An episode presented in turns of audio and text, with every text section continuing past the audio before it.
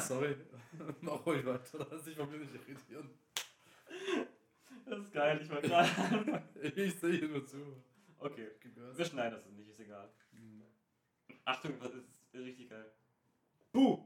Wenn ihr das 2067 noch gruselig findet, dann seid ihr heute richtig bei Teleknarz.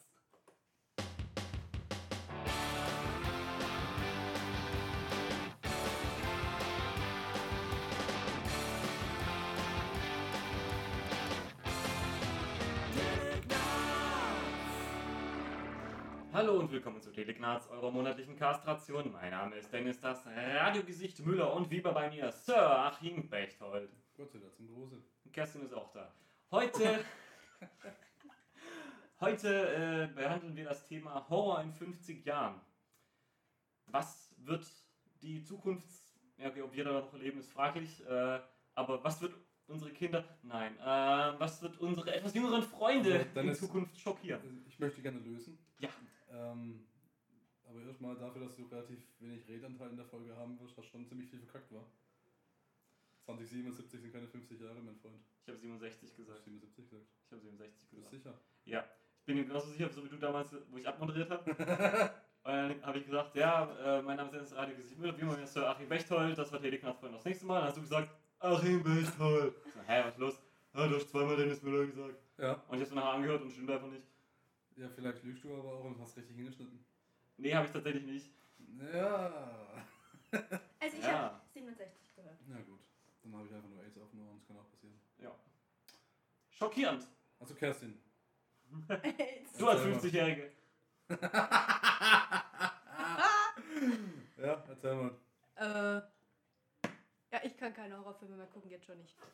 Und äh, da geht es um Physisch Internet, oder- um Facebook. Ja, Und da grusel ich mich schon. Ich habe neulich Unfriend angefangen zu gucken, allein, über Tag, weil bei mir die Sonne reinscheint, auch alles dunkel gemacht. Und der Film hat, obwohl er in der IMDB eine Scheißbewertung hat, mich jedes Mal dran gekriegt. Man hat die typischen Szenen gehabt, so von wegen irgendein Geräusch, dann steht sie an der Kühlschranktür, macht auf, du erwartest, dass wenn sie die zumacht, was dahinter ist, ist aber nichts. Also jedes Mal, wenn du dich bereit gemacht hast für irgendwas, kam nichts und dann total aus dem Off. Und das hat mich halt so fertig gemacht, nach einer Dreiviertelstunde habe ich es wieder ausgemacht. Wie Sex. Wieder ausgemacht. Nee, mach das bereitest dich vor, damit kommt nichts. Und plötzlich auf einmal ganz überrascht. Ach, ja. So, Entschuldigung. Ja, sehr gut. Sehr gut. Ja. Ähm, Ja, also ich finde, da spielt aber auch mit rein, dass diese, dass diese ganzen Horrorfilm-Konventionen auch ein bisschen alt werden einfach. Die nutzen sich ziemlich gut ab, finde ich. Ja, schon aber scheinbar nicht für sie, oder? Nein, ja, auch diese, aber auch diese Doppeltwists, wo man dann, wo, Ja, die, wo die Leute, wo der Regisseur meint, ja, jetzt machen wir hier so die, die typische Badezimmer-Spiegel-Szene. Ja, ne? ja, Und klar. Ja, der Spiegel macht weg und kommt nicht und dann weiß ich, also ich weiß dann meistens schon genau, ja, das ist so offensichtlich, natürlich kommt da jetzt nichts, sondern Mhm. es kommt, wenn er zu Badezimmer-Tür rausgeht oder sonst was. Ja, ich, also das ist ja auch so ein, so ein historisches Ding, das finde ich ja auch ganz spannend. Ähm, also gerade Horrorfilm ist ja ein interessantes Thema für die Folge jetzt. Oh, sorry, weil ähm, gerade der Horrorfilm, der, der agiert meiner Meinung nach immer so in Zyklen. Das habe ich auch schon wie mal anders mal durchgesprochen. Mit Chrissy, der heute nicht hier ist leider, aber gut aufgehoben ja bei der Folge. Ähm, du hast ja immer Sachen, die mal gehen, mal wiederkommen und so weiter. Wenn ich das halt so zurückdenke, in den 80er Jahren war halt so das Slasher-Genre, also das ist ein bisschen Mhm. ultra ein Killer, der einfach Leute nacheinander abschlachtet. Ja. In den 90ern war es dann wieder veraltet, aber da war eher so Comedy-Horror dann so das neue Ding. Mhm. Da war Slasher auch immer noch groß, weil es ein wichtiger Bestandteil vom Horror war. Aber da hat man sich eher lustig drüber gemacht. Da war die Meta-Ebene auf einmal ein großes Thema, was eigentlich spannend ist für die für die 90er Jahre. Ja. Ähm, so technologischer Horror wurde irgendwie großer Blair Witch Project, war in den 90er ein großes Thema. 2000er waren dann, war lange Zeit tot und dann kam irgendwann so die, äh, so diese Reboots von japanischen Horrorfilmen, Mhm. späte Fortsetzungen, ähm, äh, ja, Neuinterpretationen und so Sachen waren so Mitte bis Ende 2000er. Ja. Und jetzt, danach kam dann irgendwie so das Found-Footage-Ding, das war irgendwie so Ja. Ende 2000er bis, bis vor drei ja. Jahren war es im Prinzip so das Ding von 2000, 2009 war 2008 war, glaube Paranormal Activity, eins von beiden. Und seitdem war es wirklich so eins von den Dingern, wo jeder zweite Horrorfilm war wirklich so ein Found-Footage-Thema. Und ähm, jetzt seit ein paar Jahren geht es wieder zurück und seit drei, vier Jahren haben wir so diese, diese Blumhouse-Produktionen, so dieses, äh, wie heißen diese Dinger da nacheinander? Ähm, Insidious. Oh ja, oh Äh, ja. Also so, so zwei, es gibt eigentlich nur, mittlerweile hat jeder Horrorfilm einen von beiden, von zwei Namen. Entweder so ein Name, der, äh, ein, so ein Wortname, der nur so irgendwas Bösartiges bedeutet, so Insidious oder äh, Evil bloß oder so in der Richtung. ne? also irgendwie so. Ja, ja. Frightening, der neue Horror. Äh, Wie, wie heißt der mit, ähm, ah, der mit Dingens, äh, scheiße, wie heißt der?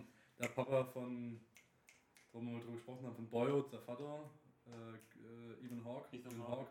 Ja, Der hat auch einmal mitgemacht, war auch irgendwie. Ja, den Purge hat er auch gemacht, im gleichen Jahr hat er noch mit einem anderen mitgemacht. Es war auch so ein, so ein Blumhouse-Produktionsding, wo es irgendwie finden die Familie im neuen Haus natürlich, finden die so eine Reihe von Tapes, äh, Ah. oh, Videoaufzeichnungen. Found Footage. Ja, das war eine Mischung, lustigerweise. Das war gerade die Übergangsphase, ohne Scheiß. Aber das Found Footage langsam wegging und diese Blumhouse-Produktion hochkam. Und da ging es dann darum, dass dieses Kind irgendwie ähm, diese Videoaufnahmen findet. Nach den Videoaufnahmen, weil irgendwie das Haus ist leer, weil die Familie ist gestorben komplett. Dann sieht man auf den Videoaufnahmen, dass quasi das Kind die Familie umgebracht hat.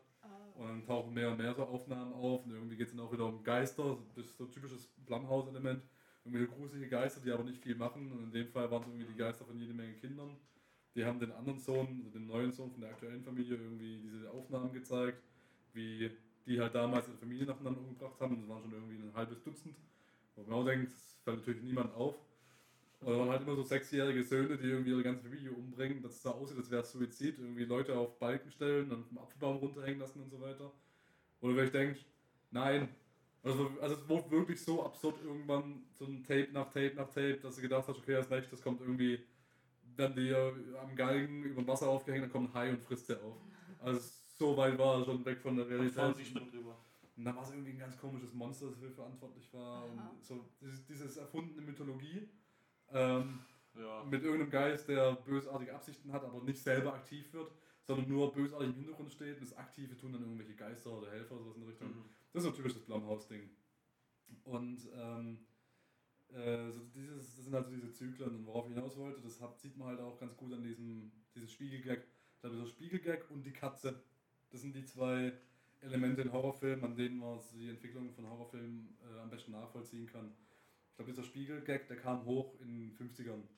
Äh, also ich glaube, der Prototyp der Spiegelgags war noch bei Rosemary's Baby oder sowas in der Richtung. Mhm.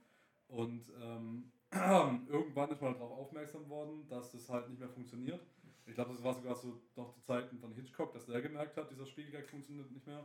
Also setzt man noch einen Twist drauf. Man denkt, es kommt was, aber es kommt in Wirklichkeit nichts. Und dann kommt doch was. Na, Noch nicht. Das war, ja, das war halt zehn Jahre später. Mhm. Und dann in den 80ern äh, kam dann nämlich so mit diesem Slasher-Horror, kam genau dieser Gag nochmal verwurstet. So, man denkt, es kommt was, es kommt aber nichts und dann kommt er von der anderen Seite. Mhm. Oder durch den Spiegel durch oder sowas in der Ja. Richtung. Ne? Und Plothole. mittlerweile sind wir an dem Punkt, wo der Twist nochmal um die Ecke erweitert wird.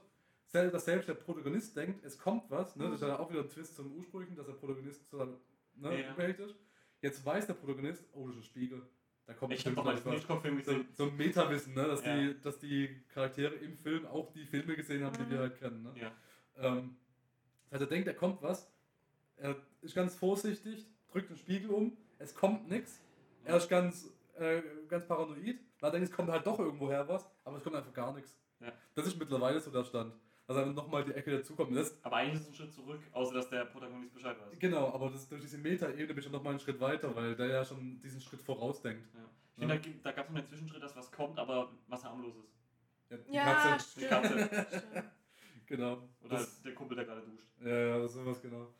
Es ist an Comedies, äh, zu Com äh, Comedy-Horror-Dingern auch immer so ein, so ein gern gesehenes Element, so diesen Spiegelgag einfach auf die Schippe nehmen. Ja. Das ist, ich glaube, das ist auch so eines von den besten Elementen, um sofort so einen Ton von einem Film klarzustellen. Weißt du, mache ich straighten Horror, mache ich Comedy, mache ich irgendwas dazwischen und so je nachdem, wie dieser Spiegelgag ausgeht, kann ich ungefähr berechnen, was es für ein Film wird. So, wenn, wenn was kommt im Spiegel, dann weiß ich, okay, das ist straighter Horror, die wollen einfach metzeln und prügeln und Ja. Hauptsache Ding durchziehen. Wenn nichts kommt, dann will es ein bisschen intelligenter Horror sein, eher Psycho-Horror. Und äh, wenn irgendwas harmloses Wenn kommt, Neil Patrick Harris kommt. dann ist es Comedy, genau. Was ist es, äh, wenn das Ganze in einem Spielkabinett stattfindet?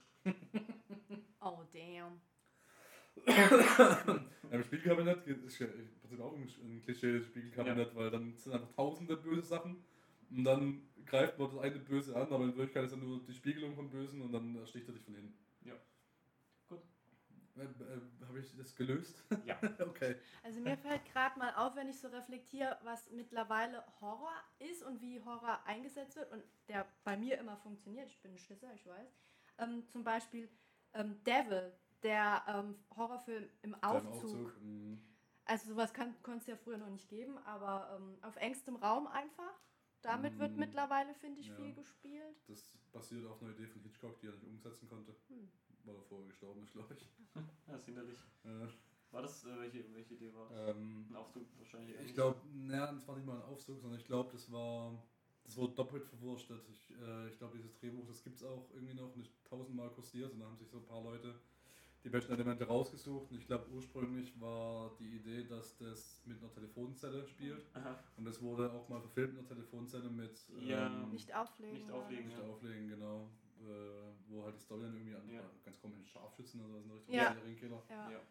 Wer war da? Colin Farrell? Colin da? Farrell. Ja, genau. Call in, Pharrell. Oh, nicht schlecht, nicht schlecht. Danke. Ähm, aber die Idee gibt es schon länger, also diese ganz extrem Ah. dichten, klaustrophobischen äh, Geschichten. Und den Devil fand ich auch gar nicht so übel. Abgesehen davon, also ich, ich habe Devil aber als, als Comedy angeguckt, also finde ich es find gar nicht so schlecht, dass das. Also dass du die Perspektive hast, dass es wirklich super funktioniert hat und halt gruselig Total. war und nicht wusste, was gleich passiert und so weiter. Und für mich war das mehr eine Comedy, weil es diesen, diesen klassischen Charakter gab, den ich nicht mehr ernst nehmen kann bei so einem Horrorfilm, nämlich diesen, also in, in manchen, manchen Filmen ist eher so eine alte Latina-Frau, die eigentlich nur putzt, aber die sofort, wenn irgendwas passiert, wenn der Stuhl falsch rum auf dem Tisch steht, dann weiß diese alte Latina-Putzfrau sofort, dass da der Teufel im Spiel ist. Ja? Und da gab es diesen Charakter auch, nur was da ein männlicher äh, Sicherheitstyp im, im, im äh, Büro von Sicherheitsleuten einfach. Und dieser Fahrstuhl ist fünf Minuten festgesteckt. Und diese Leute haben sich kurz umgeguckt und es wurde kurz mal dunkel. Und in diesem Moment war sich dieser Typ schon sicher, dass da der Teufel im Spiel ist. Ja? Hat bei seiner Nanny angerufen, dass die irgendwie Teufelsaustreibsrituale bei per Überfax oder so. Ich weiß nicht mehr genau, was da war. genau. Aber das war wirklich so fünf Minuten, es wird kurz dunkel im Aufzug, der Aufzug bleibt stecken. Sollte eigentlich erwarten, dass der, wenn er das schon eine Weile schafft als Sicherheitsbeauftragter, schon ein paar Mal mitbekommen hat. Aber fünf Minuten gehen rum und er ist sofort. Oh, Eddie Diabolo. und diesen Charakter von dieser alten Latina-Frau, den finde ich super. Aber ich kann ihn nicht mehr ernst nehmen. Bestes Beispiel ist da dieser Sam Raimi-Film ähm, äh, Drag Me to Hell. er den fand ich auch. Das war so Sam Raimis Rückkehr zum Horrorgenre.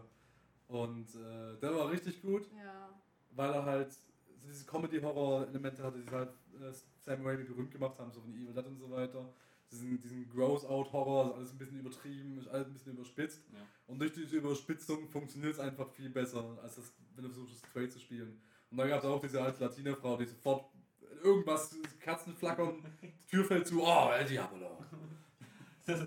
legt, die, legt die Hände ans Gesicht, schreit Nahaufnahme in den, in den Rachen oder so. Ja, genau so. Das Hebt, hebt das Kreuz hoch, dass er, dass er um die, um eine Kette um den Hals trägt und so. Aber da So war es auch, sorry, da war es auch richtig geil ausgespielt, dass dann man wirklich jemanden gesehen hat mit Pferdehufen ankommen Ja, und ja. so. Da, also da wurde das auch bedient. Und da war ja diese Tussi, die die Frau verflucht hat. Ja. Was ich persönlich aus meinem eigenen Kreis auch kenne. So Verflucht werden? Zigeuner, die so. ähm, dir was verkaufen wollen an der Tür. Hm. Und meine Oma hat es damals abgelehnt und dann hat sie sie auch verflucht. Also ich verfluche dich, deine Familie wird für immer Pech haben. Und deine Oma ist jetzt eine Ziege. nee, das nicht, aber so gut erging es dir auch nicht immer. Aber Die Oma nicht. Teil? Also hat deine Familie jetzt auch Pech gehabt, dass man an dir sieht muss, weil du hast jetzt ihn. Aber ansonsten noch irgendwas. Na, viele Krankheiten. Ah. Also viele Krankheiten. Und als mein Bruder geboren wurde, war Tschernobyl. Hm. Kurz vorher. Mhm. Ja. Aber das sind so Dinge, ich finde so Das heißt, die Hexe hat mit dem Fluch auf eure Familie Tschernobyl ausgelöst. Praktisch zeitreisend, also Mhm. die Geburt des Bruders ja. hat in der, ist in der Zeit zurückgereist und hat Tschernobyl verursacht. Okay. Vorgereist. Vorgereist. In die Zeit vorgereist. Da war gesagt, meine Oma selber kurz, noch Du jung. hast doch gesagt, kurz vorher war Tschernobyl, vor der Geburt. Von also- meinem Bruder. Ja, also muss er zurückgereist sein. Was auch immer. Egal. Aber was ich sagen wollte, ist so diese, diese ähm, Sache mit verflucht werden. Oder so Alltagssituationen wie zum Beispiel im Aufzug stecken bleiben. Mhm. Was ja jetzt auch immer öfter kommt, sind so diese Fake-Sachen, wo die Leute in der U-Bahn oder im Aufzug sind und auf einmal kommen Zombies. Oder diese typischen Mädchen wie bei The Grudge mit langen Haaren Ja, und das ist so. ja alles Japano-Remake, äh, Nachgeburten. Aber das wird ja jetzt im Fernsehen immer öfter gemacht, wo die Leute verarscht werden. Also so richtig ja, als Show-Event. Also wie Comedy Street nur ohne Comedy. Ja, ja. Nur mit Sch Mit noch weniger Respekt für Herzkranke. Das Ja. zeigt aber auch nur, dass das Ganze halt ziemlich in die Popkultur eingeflossen ist, Ja. dass halt jeder sich irgendwie fürchtet vor diesen äh, Quatschmädels und so weiter. Ja, total. Das ist, halt, das ist halt die Art von Horror, die bei mir gar nicht funktioniert. Also irgendwie kleine Kinderhorror, Mädchen mit langen Haaren, denke ich mir immer. Ohne Scheiß, du Du kannst, einfach so die kann- Hand weg in der du Armlänge. kannst auf den Brunnen klettern, wie du willst, ich trete trotzdem ins Gesicht und dann ist die Sache gegessen. Das ist Sparta, plump bist du wieder im Brunnen. Ja, das ist, kommt ein kleines Kind aus, weißt du, dieses Fernseher wackelt, da kommt eine Figur aus dem Fernseher. Wow, wow, ach, nur ein kleines Mädchen. Ich werde damit noch nie was anfangen, weil ich kleine, Oh, kleines Mädchen. Geräusch von, Ja. Geräusch von einem öffnenden Reißverschluss. Ist die belgische Version. Belgischer Kellerhorror. Und was ich auch ziemlich schlimm fand, da war ich in so einem Mini-Kino mit einem Kumpel gesessen. Die Leinwand war also wirklich sehr nah, gerade mal so wie hier vielleicht. Also ein Wohnzimmer quasi. Ähm, den Erlöse uns von dem Bösen. Mhm. Und da war so dieser Moment, wo immer für eine Millisekunde ein Bild eingespielt wurde. Immer Mhm. mal wieder. Und erst am Schluss wurde aufgelöst, was das war. Und es war nicht mal so wirklich, was man gesehen hat, Schlecht. Klappt. Sondern es war, es war einfach dieser, dieser Schockmoment, allein nur durch dieses Bild, das du nur ganz Mhm. kurz gesehen hast. Sowas habe ich aber danach Dann nicht hat man hinterher gesehen. gesehen, dass es der Disney-Cutter war, der den Penis reingeschnitten hat. Ja, es, hat, es, hat, es war Aua. jedenfalls nicht so schlimm, wie man dachte. Das ist bei, bei, das ist bei einem Koch, der der Penisse reinschneidet. Oh ja. Was mich aber umtreibt, ist die Frage, wird es in 50 Jahren noch Latina-Frauen geben? Nach Um mal wieder einen Bogen zu unserem Thema zu schlagen.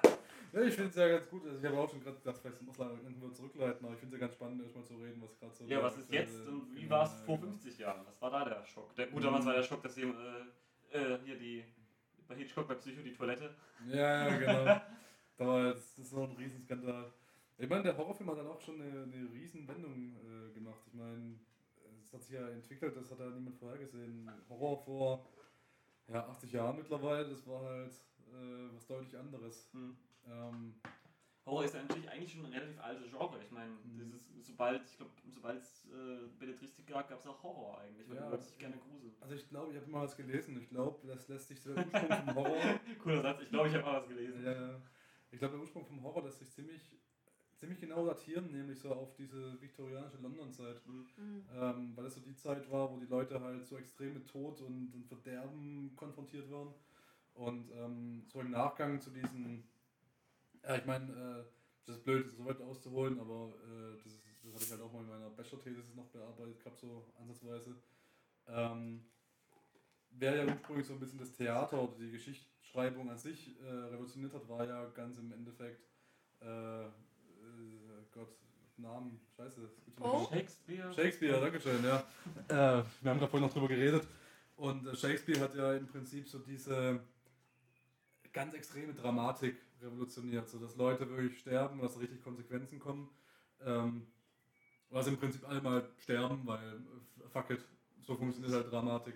Ja. Und vorher waren ja die Kom äh, Komödien am, am Ja, am praktisch wie eine. Sitcom am Schluss ist alles so wie vorher. Ja, genau. Oder zumindest irgendwie happy. Und diese, diese ganz schwere Dramatik, die halt Shakespeare da revolutioniert hat, die ist halt einhergegangen mit der Zeit, die es halt damals einfach in London gab. Nämlich Pest, äh, London brennt nieder, alles auf einem Haufen. Wie heute wieder. Äh, in, in Verbindung halt mit Krieg, ähm, mit gleichzeitiger industrieller Revolution, dass Leute ihre Arbeitsplätze verlieren, weil Ja. halt einfach neue Arbeitsplätze kommen und sich erstmal dran gewöhnen müssen. Alte Leute sterben, weil sie Ja. keine Arbeit mehr haben. Also Ja. diese ganz, ganz düstere Zeit. Und in der Zeit kamen wirklich so auch die, die prägendsten Horrorromane raus, die wir heute halt auch noch als Horrorromane kennen. Die, Frankenstein zum Beispiel. Frankenstein, genau. Mary Shelley, es war 1890, glaube ich, rum. Ähm, Bram Stokers Dracula war, glaube ich, 40 Jahre vorher, aber Mhm. auch so eher in der Zeitspanne. Ähm, äh, Dr. Jekyll, Mr. Hyde war, Mhm. glaube ich, ein bisschen später, aber das waren alles so Ja. diese klassischen Figuren, die alle eher in dem Zeitraum vorgekommen sind. Hatte alles aber auch was Übernatürliches. Also Ja, einerseits ja. durch die Wissenschaft, durch die neuen Technologien, wie du schon sagst, Genau. also Elektrizität, das große neue Ding, kann Ja. Tote Genau, machen. Angst vor der industriellen Revolution, vor der neuen Technik, die kommt. Angst vor den, vor den Untoten oder den. Toten eben, äh, durch äh, Bram Stoker Genau. beispielsweise. Ja, wobei Bram Stoker war ja, war, hat ja auch nur diesen historischen Hintergrund gehabt. Ja, den aus, Mit Vlad Genau. aber aber die eigentliche Story von, von Bram Stokers Dracula war ja auch, kommt dann, diese, diese alte mythische Figur kommt quasi in die neue Zeit mhm. und hat ja auch, kann man ja auch interpretieren als ein Relikt aus der Vergangenheit, das quasi die Neuzeit einholt, die halt nicht schnell genug ist, um mit dem eigenen Tempo Schritt zu halten Ja. und so weiter. Ähm, Dr. Jekyll, Mr. Hyde, Dualität von zwei Persönlichkeiten. Mhm. Der eine ein intelligenter Wissenschaftler, sehr konservativ, der andere launisch, stürmisch, äh, Sturm und Drang wird immer voraus. also und eher eine gesellschaftliche, äh, Genau. Ein, gesellschaftlicher Aspekt daran. Hier, Dorian Gray ist im Prinzip auch eine Mhm. Horrorgeschichte, auch in Mhm. der Zeit entstanden, 1895, sowas in der Ja. Richtung. Alles so, so übernatürliche Elemente, die halt alle total mit dieser Zeit verbunden sind. Ja. Und ähm, ich meine, Mary Shelley, find, also Frankenstein ist sowieso eins der Meisterwerke, finde ich. Die waren 19, als sie diesen Roman geschrieben hat. Das glaube ich auch irgendwie über Nacht oder so. Die haben, ich habe mal Die- eine Story gehört, dass die sich irgendwo waren zu, bei irgendeinem Lord zu Besuch und dann Ja, haben ja. sie gesagt, oh, uns ist so langweilig. Jetzt schreibt jeder mal die gruseligste Geschichte auf, die, Ja. äh, die ihm einfällt und dann guck mal, wer gewinnt. Und Genau, und- er gewonnen. Kann ich dir genau sagen, wo es war? Das war nämlich auf einem kurzen Trip. Sowas. Das war in Falkenburg, also im deutschen Falkenburg. Da Ah. spielt nämlich Frankenstein die Geschichte auch. Ah, Und da kommt der Frankenstein auch her. Also das ist ein Deutscher eigentlich. mhm. Natürlich. Es kann aber auch Falkenburg, ich glaube es war Falkenburg, aber auf jeden Fall irgendwas mit Punkt, Punkt, Burg. Es war so eher Nordostdeutschland, sag ich mal. Mhm.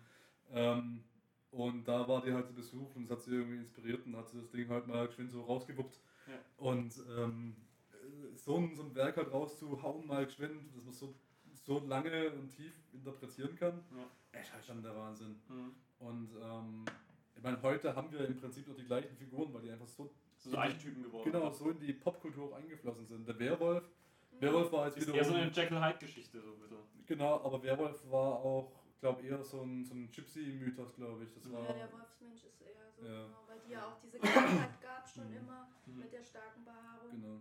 Also passt nicht so in die Literaturthema-Schematik rein, aber passt halt auch trotzdem zu der Zeit, weil ne, so auch wieder dieses alte Relikt, so irgendwelche Mythen und Sagen von irgendwelchen Figuren.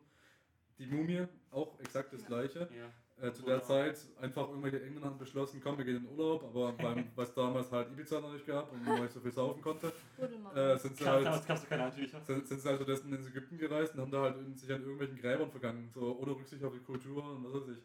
Ja. Und wenn du es halt heute mal anguckst, ist das Konzept der Mumie eigentlich unglaublich rassistisch. Weil sie halt sagen, komm, wir gehen zu der Kultur und machen aus, dieser, aus diesem Beerdigungsritus, diesem streng religiösen Beerdigungsritus, den die da haben mit ihren Mumien, wo sie ihre Toten konservieren, machen wir einfach eine Horrorstory. So, das wäre so, als würde ich zu einem jüdischen Begräbnis gehen und sagen, ha, guck mal, die Juden-Zombies kommen jetzt wieder hoch und bringen uns alle um. Was ist, denn das, was ist denn das bitte für eine Geschichte? Eine fliegende Asche für Ja. die Boden Also- öffnen. Das wäre eigentlich gar nicht mal so blöd. Du könntest so wie so einen Bienenschwarm animieren. Dann- Jetzt so dann- den, den Staub, bisschen Staub. Ash vs. Evil Ash. scheiß auf neuen Film und bin dann einfach der Nebel von Stephen King um. Die Asche. Die Asche von Stephen King. äh,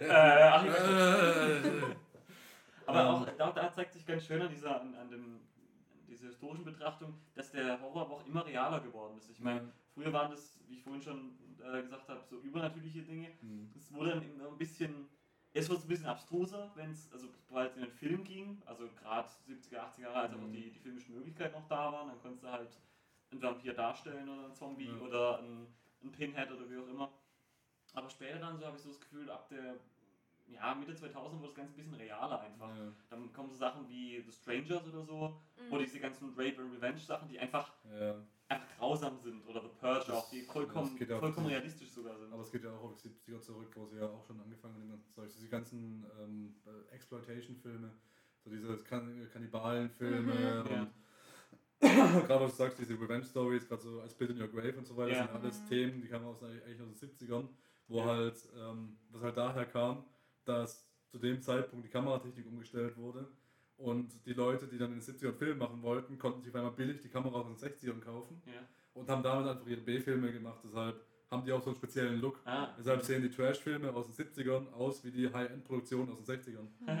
ähm, und weil neue Filmrollen und so weiter, deshalb hat man alles an Material billig bekommen. Das heißt, du konntest dann am Nachmittag mit deinen Kumpels mal ein paar Dollar zusammenwerfen, die Kamera kaufen, einen Film drehen. Abzuholen, Und gut Resterampe und äh, genau. Auflegen. Und äh, Amerika hat auch immer gleich äh, High Production Value, wenn, weil du halt viele Drifter unterwegs hast, viele ne, so, so Zusammenkünfte von irgendwelchen Hippies und so weiter, und so weiter das gut funktioniert. Ähm, aber pa- passt halt auch gut zu dem Schema, was mal war, kommt auch mal irgendwie wieder. Ne? Ja. Heute remaken wir die ganze, ganzen Exploitation-Filme von damals nochmal in, als High-End-Produktion, Ja. damit die Leute von damals nochmal reingehen und das junge Publikum es auch noch irgendwie mitbekommt. Ja. Weil viel von dem Zeug halt zum Kultfilm geworden ist. Und dann kann man eine Gerade, Collectors Edition machen. genau, mit beiden Spin Your. Grave ist ein super Beispiel, haben sie Ja. mittlerweile wieder drei Filme gemacht raus. Mhm. Ähm, und halt, äh, Evil Dead haben sie noch aufgelegt. Der Genau. war Der auch war gar nicht ganz gut, schlecht. ja. der war ganz gut. Diese ernste Art Und ranzugehen. ähm, ich denke noch an Last House on the Left, das auch so ein absoluter Ja. äh, ja, ja. B-Film war und dann haben sie auch mal nochmal neu gemacht. King Kong eigentlich auch, oder? Für früher war das doch King Horror. Kong, ja. Godzilla im Prinzip auch. Ja. Aber jetzt kommt halt der Twist an der ganzen Sache. Plot Twist. Ähm, also so zum einen, wir haben das gerade schon etabliert, so die Horror-Ikonen, so diese Archetypen an Horrorfiguren, die wir heute haben, sind essentiell die gleichen, die wir damals schon hatten. Ja. Vampire, Werwölfe, Mumien in Anführungszeichen, das ist ein bisschen ein Mhm. totes Thema. Äh, das Einzige, was effektiv, das Einzige, was jetzt dazukommen müssen, Zombies und Slasher-Killer, die ja im Ja, erweiterten Psychopathen. Sinne auch Zombies Genau, sind. Ja, und, und Psychopathen noch, die gab es glaube ich nicht ganz so, oder? ja, das stimmt, aber das, Außer Psycho. diese Real-Life-Dinger, aber ich meine, Freddy Krüger ist tot wieder auferstanden, Jason war tot wieder auferstanden, äh, Michael, Jesus. Michael Myers, tot wieder auferstanden, das sind alles irgendwie auch wieder Zombies, die halt ein bisschen Ja. menschlicher sind und dann so M. Night einziehen. Shyamalan. Ähm, das, das, das ist die größte Horrorfigur. Damals die größten Filme, nein. Was ist denn mit Die Nacht der reitenden Leichen? War das nicht so einer von den ersten Filmen mit Untoten? Äh, der erste Film mit Untoten, kann ich ja genau sagen, das war White Zombie Ah. mit Peter Lugosi auch in der Hauptrolle. Ja. mhm. Äh, das war noch in den 30ern, Ende der 30er glaube ich, und da kam eigentlich der Zombie her. Äh, da war es aber noch ein bisschen was anderes, da war es halt wirklich so Voodoo-Kult und irgend so ein verrückter Wissenschaftler, der gleichzeitig Magie anwendet und halt Tote wieder erweckt. Es waren aber noch keine klassischen Zombies, sondern es waren halt Menschen, deren Bewusstsein quasi irgendwie äh, verändert wurde und die dann halt auf den Protagonisten losgehen. Aber White Zombie ist so der Prototyp auch. Mhm. Fun Fact, ich habe letztens gehört, dass es im Voodoo eigentlich gar nichts groß mit Zombies gibt, Mhm. sondern dass die dass christliche Missionare die Voodoo-Religion mit Sachen, die sie aus West- und Mitteleuropa an Folklore hatten, Mhm. einfach, das haben sie dann Ah, aufgeschwemmt, um okay. es kaputt zu reden, Ah, um das okay, Christentum okay. damit zu äh, Starken, ja. besser darzustellen. Ja. Ja, krass. also das ganze Untotengedöns Ja. kommt eigentlich aus Europa, oder nicht? Aber es, Das ist schon Wird- geil. Ja, Lazarus ist auch ein Zombie. Ja. es wird ja heute aber auch immer ähm, weniger fiktiv mit äh, Pandemien. Gerade es gibt ja auch diesen Pilz, der sich ja in das Gehirn von einer ähm, Ameise setzt und die Mhm. fernsteuert. Also. Genau, Ja. es ist einfach mit Zombies, finde ich, ähm, so eine Qualität an Horrorfilm, die gar nicht mehr so weit weg ist. Und ich glaube, das wird auch so schnell nicht aussterben. Ja, der Zombie ist ein, eine spannende Figur, weil die sich einfach auch weiterentwickelt hat in den letzten paar Jahren. Ich meine, ähm, der Prototyp, wie man Zombie heute kennt, kommt dann im Prinzip von George A. Romero. Ja, Das waren die Romero-Filme, Night of the Ja. Living Dead. Ja, Der hat es im Prinzip etabliert. aber die of Übrigens auch, Let's go to auch the wieder ein gleiches. Thema. äh, nicht viel Budget gehabt. Und dann haben sie gedacht, okay, wir wollen eh so ein bisschen den Vibe von diesen alten White Zombie-mäßigen äh, Horrorfilmen wieder, wieder beleben. Ja. Also nehmen wir einfach eine alte Kamera, die kostet nicht so viel, drehen wir das Ganze schwarz-weiß, auf geht's. Ich habe eine alte Kamera, ich habe alte Filmrollen, ich kenne jemanden, der schwarz ist. Wunderbar. Mhm. Ähm, genau. Also die Prototypen sind ja ungefähr die gleichen geblieben, weil die einfach so vielfältig sind, so reichhaltig und so gut funktionieren, dass sie sich über die Zeit einfach erhalten haben und man immer noch was Neues mitmachen kann. Ich Ja. meine, wenn du halt es schaffst, nach 80 Jahren äh, so Ideen wie Daybreakers noch nicht verbraucht zu haben. Ja. Also Daybreakers gesehen, Nee. das ist im Prinzip die Geschichte, dass die Vampire gewonnen haben. Mhm. Mhm. Ne? Also ungefähr so, als wäre Blade passiert, aber Blade hätte es nie gegeben und die Vampire haben einfach gewonnen. Okay. Und denen gehört die Zivilisation. Und man, so Vampire beherrschen einfach die Erde.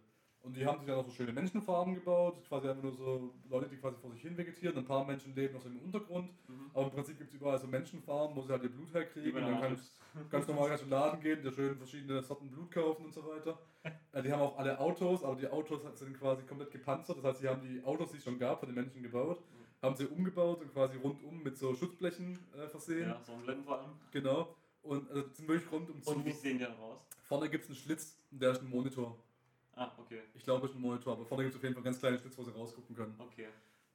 Und wenn sie keinen Parkplatz im Schatten kriegen, dann. ne?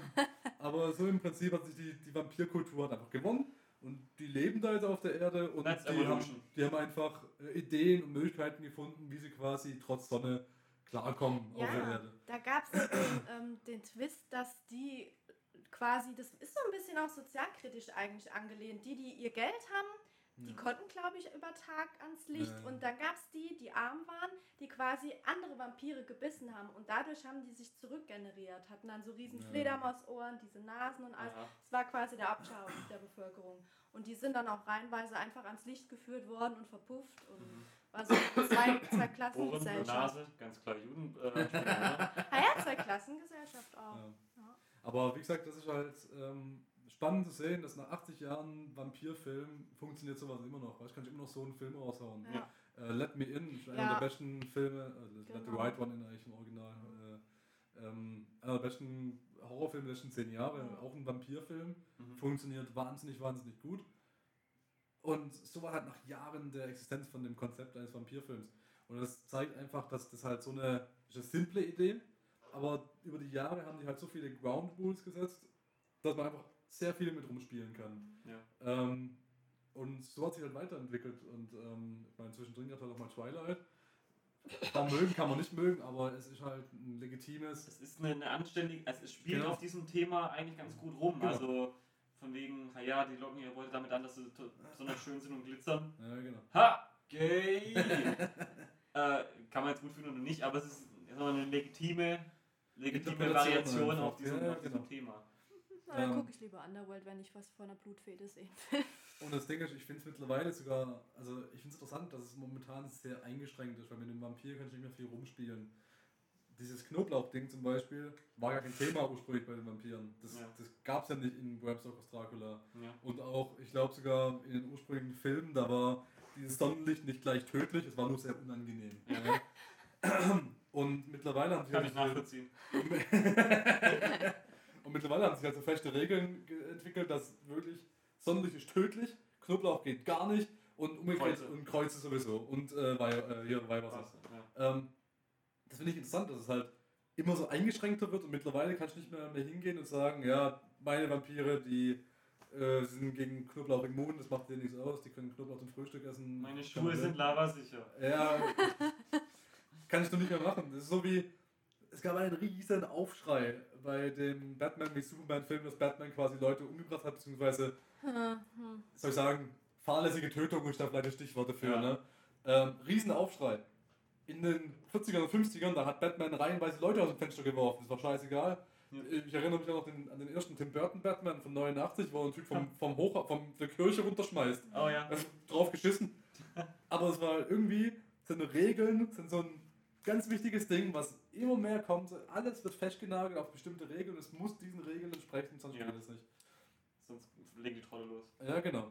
Und ich glaube, da gibt es dann auch, um in dieses äh, 50 Jahre, ne, äh, das, auf das Thema zu kommen, da gibt es mit Sicherheit irgendwann mal eine Gegenbewegung, wo dann irgendjemand mal sagt, hey, ich mache jetzt ein Twilight, meine Vampire sind einfach verfickt nochmal Superman. Und das war essentiell, was die Vampire von Twilight waren. Die glitzern im Sonnenlicht, kein Problem mit Knoblauch Ja. äh, und diesem Blutdurst kann man unterdrücken und du kannst quasi auch als vegetarischer Vampir von, von Tierblut Tod, leben. ja. Ja. Das heißt im Prinzip alle Regeln, die so für Vampire, für die sie bekannt sind, sind im Prinzip hinfällig und im Prinzip ist auch Superman, weil er ist auch unsterblich. Also alle positiven Seiten vom Vampirtum, aber die negativen, die gibt es im Prinzip nicht. Mhm. Also, also ähm, man kann es durchaus machen, aber Twilight Riesenaufschrei. Aber auch riesen Erfolg. Ja. Also, aber halt nicht unbedingt bei der Zielgruppe, die sagt, ich mag Vampire. ja, das stimmt, ja, zumindest die, die klassischen nicht. Gut, es ist aber auch vielleicht so, dass da eine Generation hinterherkommt, die eben nicht mehr unbedingt Vampir-Horrorfilme Mhm. der alten Schule gesehen hat. Und für die das einfach jetzt Vampire sind. Genau.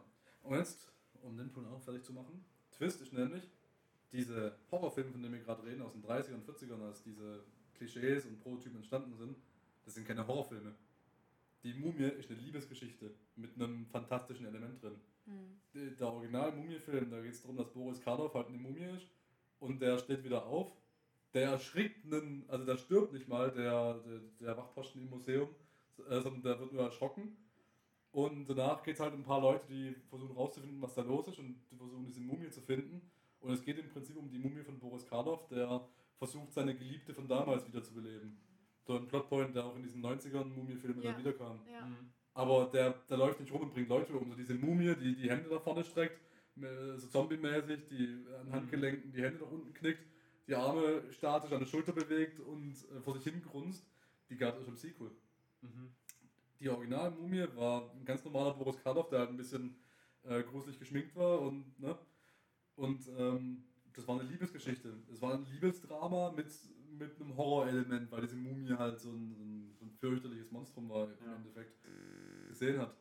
Und äh, Fun Fact, diese Mumie, die dann in Sequels kam, wie ich gerade beschrieben habe, wie sie dann rumläuft, ähm, die Urban Legend dahinter ist, äh, dass dieses Gehabe, dieses Rumgetorkel und so weiter nicht freiwillig und aus eigenem Willen passiert ist. Mhm. Sondern die Urban Legend ist, dass es so lange gedauert hat, diese Bandagen anzulegen, dass der Schauspieler damals gesagt hat, ich habe hier einen Flachmann und da habe ich einen Strohhalm, den bilden wir einfach mit fest.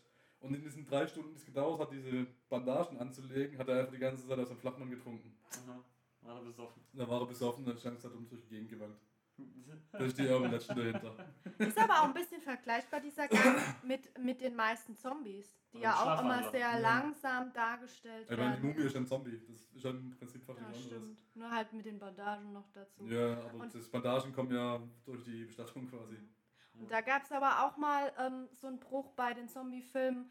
Waren das diese, ähm, wie viel? 30, äh, Das- was? Wie, die, wie hieß 28 das? Days. Ja, genau, danke. Ähm, wo ja die 28 Zombies Days auch sehr schnell gerannt sind zum. Beispiel. Mhm. Das war damals auch was Neues. Also für mich, man, das war immer so Shaun of the Dead like, äh, ich Das laufe ist halt für mich so ein bisschen was wie von, von so Videospielreihen. Jetzt mit tollen neuen Features. Zombies, die Ja. Rennen. Okay. Wobei, also 28, da, da habe ich sehr viel argumentiert. Äh, Fans von den Filmen, ich bin kein Fan von den 28-Filmen, aber Fans von den Filmen argumentieren immer, dass das äh, ja keine Zombies sind, sondern Infizierte. Weil es ja so ein Vi- Wutvirus ist. Und es sind eigentlich lebende Menschen, die halt nur extrem wütend sind. Und wie wir alle wissen, wütende Menschen, die rennen auf Leute zu und beißen denen Hals. Ja, also ich kann, ich kann nicht behaupten, dass ich den Drang noch nie verspürt hätte. Ähm, ja, aber 28 ist ein gutes Beispiel, weil es war, glaube ich, 20, es kam vorher, kam 28 vorher oder kam vorher das Sex Snyder Remake von Dawn of the Dead? Das war, glaube ich, vorher Dawn of the Dead. Da, weil einer von den beiden war nämlich so der Prototyp für die rennenden Zombies. Ich, Mhm. Weil bei Dawn of the Dead, bei dem Remake, da war es ja auch so, dass die dann auf einmal gerannt sind und keine Ahnung Ja. Stimmt. Und da hat der Zombie im Prinzip einen Sprung gemacht. Ne? Haha. Mittlerweile ist wieder ein Schritt zurück durch äh. Walking Dead. Nur für dich, Dennis. Ne? Danke. Ähm, wieder einen Schritt zurück durch die, durch die Walking Dead, wo wieder diese Klassen-Zombies äh, eher featuren. Aber du hast halt alle paar Jahre oder Jahrzehnte hast du einfach so einen, sag mal, äh, kulturprägenden Film, der quasi diese Horrorlegende ein bisschen weiterbringt. Mhm. Ähm, mit Vampiren zum Beispiel. Was man heute als Vampire kennt, sind zum Beispiel diese extrem fein angezogenen, aber Ja. Gothic-Style geschminkten, Ja. mit Lederanzügen rumlaufenden, Underworld-mäßigen Vampire. Ja. Die kommen von Blade. In Blade haben sie zum ersten Mal diese Vampire gehabt, die nicht so ganz gotisch rumlaufen Mhm. oder äh, sich als normale Menschen tarnen. Äh, gut, in Dings hat es in äh, dem, wie heißt der Kiefer Sutherland-Film da, wo die Catherine Bigelow Regie geführt hat, ich weiß gar nicht mehr, wie der heißt. War in den 80ern, da waren es halt teilweise so Rocker oder Interview mit Punker. einem Vampir gab es noch, die waren. Ja, aber so dieser Blade hat im Prinzip etabliert, so diesen, diese Idee von einem Zombie, der auch mal mit Irokesenschnitt rumläuft, von einem Zombie, von einem Vampir, der mit Irokesenschnitt rumläuft, Ledermantel anhat und irgendwie so Wave hört, ganz abgefahren Ja. geschminkt ist. Das ist im Prinzip die Idee von Blade. Und heute ist es so das Ding, das man quasi kennt in Action- und Horrorfilmen als Vampir. Ja, Ja. Vorher war es irgendwie so ein etwas edler, Genau. wie sie gesagt hat, das Interview mit einem Vampir, Tom, äh, Ja. Kreuzfahrt und, und Genau, mit, mit diesen Kutschermänteln und so weiter. Ja, Mhm. genau. Eben das, was halt damals, was dieser Bram Stoker eigentlich herkommt, ja. Genau, wo es herkommt. Auch so ein bisschen von, von der Optik, so wie Sleepy Hollow. Ne? Ja. Diese, diese, diese Gehröcke und der Mhm. ganze Kram und Zylinder. Ja, war ja alles genau die Zeit. Ja. Das heißt, deine, dein, äh, um, um das kurz zusammenzufassen, in 50 Jahren werden sich Leute immer noch über Zombies und äh, Ich behaupte, Vampire. also wir können, wir können ja mal 50 Erschrecken. Jahre warten und dann gucken, aber ich, äh, ich behaupte mal, so diese extremen Prototypen, zumindest der Vampir und bis zu einem gewissen Maßen der Zombie. Alles, was halt irgendwie untot ist. Genau. Das wird sich bis dahin halten, weil es einfach durch viele Spielmöglichkeiten damit. Ne? Ja. Ähm, wie ist gerade der, der, der Zombie? Jahrelang war es ein totaler Hype, Zombiefilme zu machen, wo die Zombies rennen. Ja? Ja. Jetzt ist es gerade schon seit Jahren ein Hype, Vampirfilme zu machen, äh, wo die halt in Ledermänteln und mit Irokesenschnitten rumlaufen. Ähm, Frankenstein ist gerade jemand, der so ein bisschen vernachlässigt wird. Ja. Ab und zu kommt noch ein Werwolf-Film raus, aber dieser Werwolf-Film, der variiert sehr stark zwischen straight gespieltem Werwolf, äh, so auf Found Footage oder sowas in der Richtung, Ja. ähm, und einer Comedy wie Teen Wolf, was ja ein Film in den Mhm. 80ern war, wo jetzt als Serie dann wieder aufgelegt wird. Ne? Ja. Ähm, also ich glaube, der Vampir ist so das beste Beispiel für einen, für einen Prototyp an so einem Horrormonster, das in den 30ern schon gab, das es auch weiterhin geben wird. Mhm. Und wird es ja auch weiterhin geben, weil wir den Bogen jetzt mal kurz nochmal auf die letzte Zeit schlagen.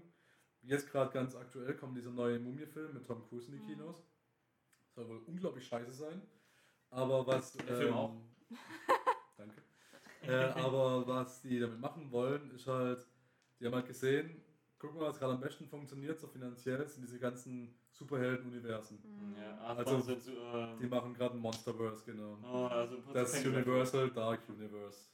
Wurde schon vor langer Zeit gemutmaßt. Ah, Jetzt haben sie es offiziell angekündigt. Hast du einen Trailer gesehen für den Mum- Mumie-Film mit Tom Nee. Cruise? Ähm, da spielt also Tom Cruise spielt eine sagen wir, untergeordnete Rolle in dem Film. Also spielt zwar die Hauptrolle, aber keinen von diesen Monstern. Nee, pass auf, eigentlich was kleine Rolle. Ähm, aber Russell Crowe spielt damit und der spielt, der spielt so einen Museumskurator, ja. okay. Ähm, ja, Plot Twist im Film kommt raus, er spielt Dr. Jekyll. Ah, Das heißt, das ist schon die Etablierung von diesem Dark Universe. Die Ja. haben auch schon ein Bild jetzt veröffentlicht von ihrem Dark Universe, wo es quasi alles miteinander verknüpft wird. mhm. Was ich total schwachsinnig finde, weil das gab es halt schon mal. Das haben sie in den 40ern schon mal gemacht, als sie diese ganzen Monsterfilme gedreht haben. Plus drei Sequels. Da haben sie es schon gehabt mit Wolfman trifft Frankenstein und so weiter. Ja. Es gibt auch, es gibt sogar einen, äh, das ist so weit gegangen, es gibt einen, äh, einen Film, ähm, der heißt Godzilla gegen Frankenstein. Nee, Godzilla gegen King Kong, sorry. Es gibt Godzilla gegen King Kong. Und im Film wird King Kong durch Elektrizität stärker, wenn er noch Blitz getroffen wird und kann sich dann besser gegen Godzilla wehren. Ähm, und der Film war ursprünglich geplant als Godzilla gegen Frankenstein, wo Frankenstein einfach ein riesengroßes Monster erschafft Mhm. und deshalb wird er auch vom Blitzen stärker. Mhm. Aber die haben einfach Frankenstein die Rechte nicht bekommen und haben dann einfach im Drehbuch Frankenstein durchgestrichen, Suchen und King Kong eingeführt, einge- eingesetzt und gut war. Und ähm, das kriegen wir ja auch gerade. Godzilla King Kong ist auch Ja. das ja, Shared ja, Universe Da wieder. ähm, mit dem Skull Island. Ja. Was ich ganz gut finde, weil ich dann den King Kong Film fand ich ganz super, Ich auch. Island. Ja, Den Godzilla Film fand ich eigentlich scheiße, aber vielleicht Besser als es zusammen. den davor noch. Ja. Aber jetzt kommt ja dieses, also Universal will das Ganze halt mit ihrem Dark Universe machen, bei denen gehören ja noch die ganzen Monsterfilme. Ja. Ähm, die haben, glaube damals einfach einen guten Deal gemacht, weil normalerweise erlischen ja diese Rechte 70 Jahre nach dem Tod vom Autor. Ja. Ich glaube, Mary Shelley ist schon mehr als 70 Jahre tot. Ja. Aber damals war es mit den Rechten glaub, einfach noch so, dass denen jetzt quasi die Rechte gehören, solange die was produzieren, was irgendwie Ah, zu tun mhm. hat. Ne? Also, wenn die alle 69 Jahre einen Film rausbringen.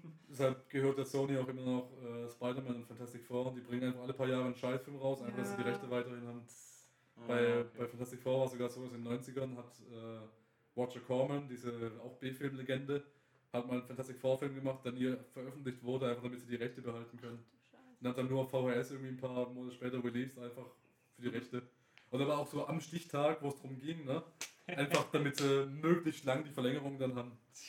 Ähm, genau, und. Sind sie da irgendwo einen Strohhalm, wer jetzt den Fantastic Four-Film machen muss, alle vier Jahre? Genau, und da sind halt Universal gerade alle der anderen, die halt irgendwelche tollen Rechte haben, vorbeiziehen. Das haben die gesagt, ja, Monster Universe ist unser Ding. Damit, damit werden wir uns des nächsten Jahres aufhalten. Und das haben sie auch ein Bild veröffentlicht mit dem Cast von ihrem Dark Universe. Da gehört eben die Ische dazu, die jetzt die Mumie in dem aktuellen Film spielt. Mhm. Mhm. Äh, Johnny Depp spielt den Unsichtbaren. Ist auch gut, da muss nicht so oft ans Set. ähm, Russell Crowe als Dr. Jekyll, Mr. Hyde. Mhm. Ähm, äh, Javier Bardem spielt, glaube Frankensteins Monster oder Frankenstein, das weiß ich nicht genau. Aha. Ähm, Mickey Rourke ist Frankensteins was, ich, er müsste da Frankenstein spielen, weil die haben noch keinen Frankensteins Monsterfilm angekündigt, sondern was sie jetzt machen ist erstmal Frankensteins Braut. Ah. Und Frankensteins Braut ist auch angekündigt, die kenne ich aber leider nicht. Mhm. Und das sind jetzt so, und Tom Cruise spielt auch irgendwie auch eine Rolle, obwohl kein Monster spielt. Frankensteins Braut. Das ist wahrscheinlich einfach nur willkürlicher Scientology-Mensch. ähm, Ich bin Frankensteins Dr. Titel. Wäre vielleicht ein guter Plot-Twist, wenn Tom Cruise auf einmal zum Wolfman wird im nächsten Film. Ja. Oder, also mich erinnert das Ganze sehr stark, äh, hier Unsichtbarer, Jekyll Hyde. Ähm, Und man weiß nicht genau, was die Leute da Die sollen. Liga. Die Liga da aus Ja. Green Gentleman, was Genau. an sich, finde ich, ein echt geil, ein echt geiles Ja. Konzept, war, aber der Film war halt leider ein bisschen Scheiße. Arsch. Mit Captain Nemo und so. Das war ja, Ja, ja das war, das war das, das war das Coole, es waren nicht irgendwelche Ja. Comichelden oder andere Filmhelden, sondern es waren literarische Figuren, Ja. bei denen du halt auch äh, vom Style her, da kannst du nämlich ein bisschen freier sein, hast eben nicht die Regeln. Aber Das- halt doch ein Comicbuch, ne? Ja, gut, aber Aber der Comic war gut. der, der, ich meine, der, der Ja. Ursprung der Figuren ist halt nicht originär aus dem Und Comics oder irgendwo anders. Echt tragisch, dass das die letzte Rolle von Sean Connery war. Echt? Hat er da nichts mehr Hat gemacht? nichts mehr gemacht. Und, Gar nichts mehr? nein. Scheiße. Äh, vor allem hätten wir noch was bekommen können, weil er hat gesagt, die einzige Filmreihe, für die er zurückkommen würde, wäre Indiana Jones. Oh. Und Oh. da haben sie ihn sterben lassen, obwohl er eigentlich seit Indiana Jones 3 unsterblich sein sollte. Aber Ah. mein Gott, wer zählt schon? Wie haben wir das gemacht im vierten? Ich habe ihn gesehen, aber ich kann mich nicht erinnern. Wie- Da war, glaube ich, einfach schon tot. Die haben einfach, äh, die haben halt so ein Bild von seinem Vater auf dem Schreibtisch gehabt, wo halt so ein Ja, schwarzes Band war. Mit, es war einfach nur so ein, so ein Dialog mit, ja, ich vermisse ihn schon ein bisschen. Und dann er sagt, ach, scheiß, der, scheiß auf den, der war Scheiße, der Vater, das voll der Hurensohn. Scheiß auf James Bond, niemand mag ähm, Scheiß auf den vierten Indiana Jones. Ich habe letztens, äh, äh, was heißt letztens, ähm, äh, ja, neulich, ähm, äh, die, die Fan-Theory, wir hatten ja vorher drüber, dass The Rock feste Entscheidung eigentlich ein James Bond-Sequel ist, oh ja. hm, weil Mhm. britischer Agent und bla und so, das fand ich irgendwie interessant. ja. Und dann dachte ich, das ist Nicolas Cage. ja, auch ein super Bond wäre. Ähm, also in 50 Jahren gibt es auch alles, was irgendwie übernatürlich ist, alles, was ein bisschen untot ist. Ja, also Und das, ähm, der Vampir ist einfach nicht mehr wegzudenken. der ist einfach nicht tot zu kriegen. Ah, sehr gut, sehr gut. Ich denke aber noch an was anderes, was ja eigentlich auch schon Frankenstein und Godzilla waren. So, ähm, ich meine, Godzilla ist ja eigentlich durch Atomkraft Auch gekommen. eigentlich kein Horrorfilm, sondern eigentlich ein Drama, Ja. wo die Japaner ihr Sich selber äh, dieses Weltkriegstrauma verarbeitet Ja. haben. Und zehn Jahre später sagen die Amis, geil, das machen wir jetzt Ja. auch, könnte man nach Amerika bringen und Können King Kong irgendwas lassen. lassen? Aber ich, ich glaube halt, dass sowas auch noch immer gehen wird. Ich meine, es gab ja auch schon mal den Film Splice, wo es um Gentechnik ging und so. Das ist ja eigentlich was, was den Menschen Angst macht. Ja. Ich meine, wir, wir nähen Ratten Ohren an den Rücken und so ein Scheiß. Wir klonen Tiere mittlerweile auch Menschen. Wir können unsere Kinder mittlerweile schon modifizieren, wie wir sie wollen. Und das ist eigentlich auch eine Angst, mit der man gut spielen kann. Was, was, was kann Ja. daraus mutieren? Ja, Das ist genau das, worauf ich auch hinaus wollte, dass ähm, nicht nur das Übernatürliche gibt, sondern auch das übernatürliche Wissenschaftliche. Mhm. Also Frankenstein war das erste Beispiel. Ja. Ja. Das nächste ist dann eben Atomkraft, Mhm. äh, Pandemien, Mhm. Mhm. so Resident Evil mäßig, also die Filme zumindest, Ja, genau. oder 28 und so weiter und so fort. Ähm, und geht dann halt immer weiter bis hin zu Genmanipulation, Atomkraft, bla, irgendwas. Dann gibt es irgendwann, keine Ahnung, gut, Solarenergie-Horror kann ich mir jetzt schlecht vorstellen, aber So, Keine Ahnung. ja, Energie. Atomkraftmacker. Ja, es können aber auch, ich meine, tschüss zu deinen drei Lippenbändchen. Roboter, also Roboter, ja, Roboter sind auch ein super Thema, weil die in gewisser Weise auch untot sind. Gab es ja schon mal iRobot, aber der war nicht so prall, aber es ging ja, Ja, schon mal um diese, um diese Story. Ja, ja. Asimov-Story ist gut halt im Hintergrund. Ja. Ja, mein Blade Runner ist ja auch dieses Thema. Ne? Aber viel von Horror kommt natürlich auch so durch den Menschen hervorgerufene Übel, Mhm. äh, die uns dann weiter verfolgen, egal ob das Mhm. Technologie ist. Ich meine, Jason aus Freitag 13 ist ja auch nichts anderes. Das ist ja auch quasi verursacht durch den Menschen. Und jetzt kommt halt Jason zurück und holt sich diejenigen, die ihn verursacht haben, quasi.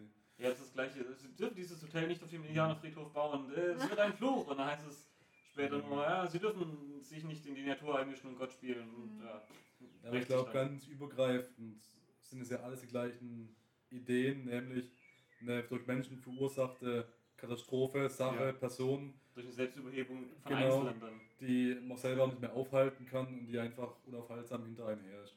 Was ja auch wie bei The Hills of Ice, da gab es ja auch den uralten, wo sie auch wirklich Mhm. entstellte Leute damals benutzt haben, was ja auch wieder aufgerollt wurde, nur noch sehr viel krasser. Hast du mal die deutsche Synchro von gesehen? Das war auch beim Original war es ja auch einfach so entstellte Leute durch die Atomexperimente und so weiter. In der deutschen Synchro haben sie Aliens aus den Leuten gemacht, weil es so abstrakt fürs deutsche Publikum war. Da haben sie so Voice-Over eingefügt mit, oh, was ist das passiert? Oh, das sind bestimmt Aliens, von, von, nicht von der Erde. Haben sie einfach die Leute neu übersetzt. Äh, echt geil, oder? Aber also da, das, das ist ja auch alt, ne? Schon mit der Atomenergie. Ich meine, jeder hat ja mitgekriegt, was mit Marie Curie passiert ist. Ist vor sie hingesprungen. Ja, ist berühmt geworden. Und Atomenergie, ich meine, wir basteln ja immer noch damit Jeder rum. mitbekommen, was mit Mariah Carey passiert ist. Vielleicht werden es ja Atom, atomar gespeiste Roboter, so aller ähm, Hm. Pacific Rim, die Also uns so alle einem platt machen. Atomkraftwerk im Bauch. Ja, wie wär's? Oh, Iron Man. Ja, genau, nur vielleicht krasser mit, Böser. mit. Ein böser Iron Man, wie wär's denn mal? Ein böser Superheld, der alle abmetzelt. Ja. Mit Atomenergie. Jo. Oder halt eben dann das, das nächste große Ding, äh, statt Kernspaltung, Kernfusion, dann wird das nächste draus und äh, keine Ahnung hier, CERN-Partikel, bla. Das wäre zum Beispiel auch ein super Horrorfilm-Setup, das in der Mhm. Schweiz einfach mal so in die Luft fliegt. Ja, ist natürlich spannend zu beobachten, was es weiter mit diesen ganzen Horror-Ikonen passiert. Ich meine, wir hatten jetzt schon diese ursprünglichen dramatischen Geschichten, aus denen die eigentlich kommen. So, also so Parallelen zur echten Welt, äh, gesellschaftskritische Figuren, wo sie sich einfach nur verkörpern. Wir haben dann den Weitergang vom Vampir speziell über zum, zur Actionfigur. Äh, Opfer von Geschnetzel, von Leuten wie Blade, äh, gegenseitiges Geschnetzel, andere Vampire gegen Werwölfe. Äh, einfach so Fantasy-Action-Figuren mehr.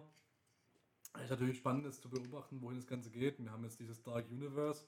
Da wird das Ganze nochmal aufgelegt. Äh, wahrscheinlich. Aufgewärmt vielleicht, besser Ja, gesagt. Ich gehe mal davon aus, so wie es jetzt auch klingt mit diesem Mumie-Film, dass die die Grundideen von diesen Figuren weiterhin benutzen. Ähm, aber das halt eher so ein Action-Feuerwerk wird, das man sich mehr vorstellen muss wie so ein Avengers-Film, wo halt irgendwelche Leute mit Superkräften sich gegenseitig ins Gesicht hauen. Und ich gehe davon aus, das werden wir auch in drei Jahren bekommen, wenn dann der Unsichtbare Ja. sich versteckt und dann irgendwelche Zauberformeln, irgendwelche Zauberformeln liest. Wo mir der Hollow Man einfällt Ja. mit Ja. Kevin Hollow Man Bacon. Kevin gut, Speck. ja. Hallo, man gefällt mir sehr gut. Ja, das fand ich auch ganz geil damals, aber wenn man sich, ich glaube, wenn man sich den heute nochmal anguckt, denkt man sich so, äh, Wir haben vom Player mal wieder angeguckt, der- das finde ich echt ganz witzig. Er ist auch sehr brutal, muss man Ja. sagen. Ja. Fließt viel Blut. Und Ja. was ist da wieder? Es wird experimentiert, es wird Ja. geforscht. genau, Wissenschaft.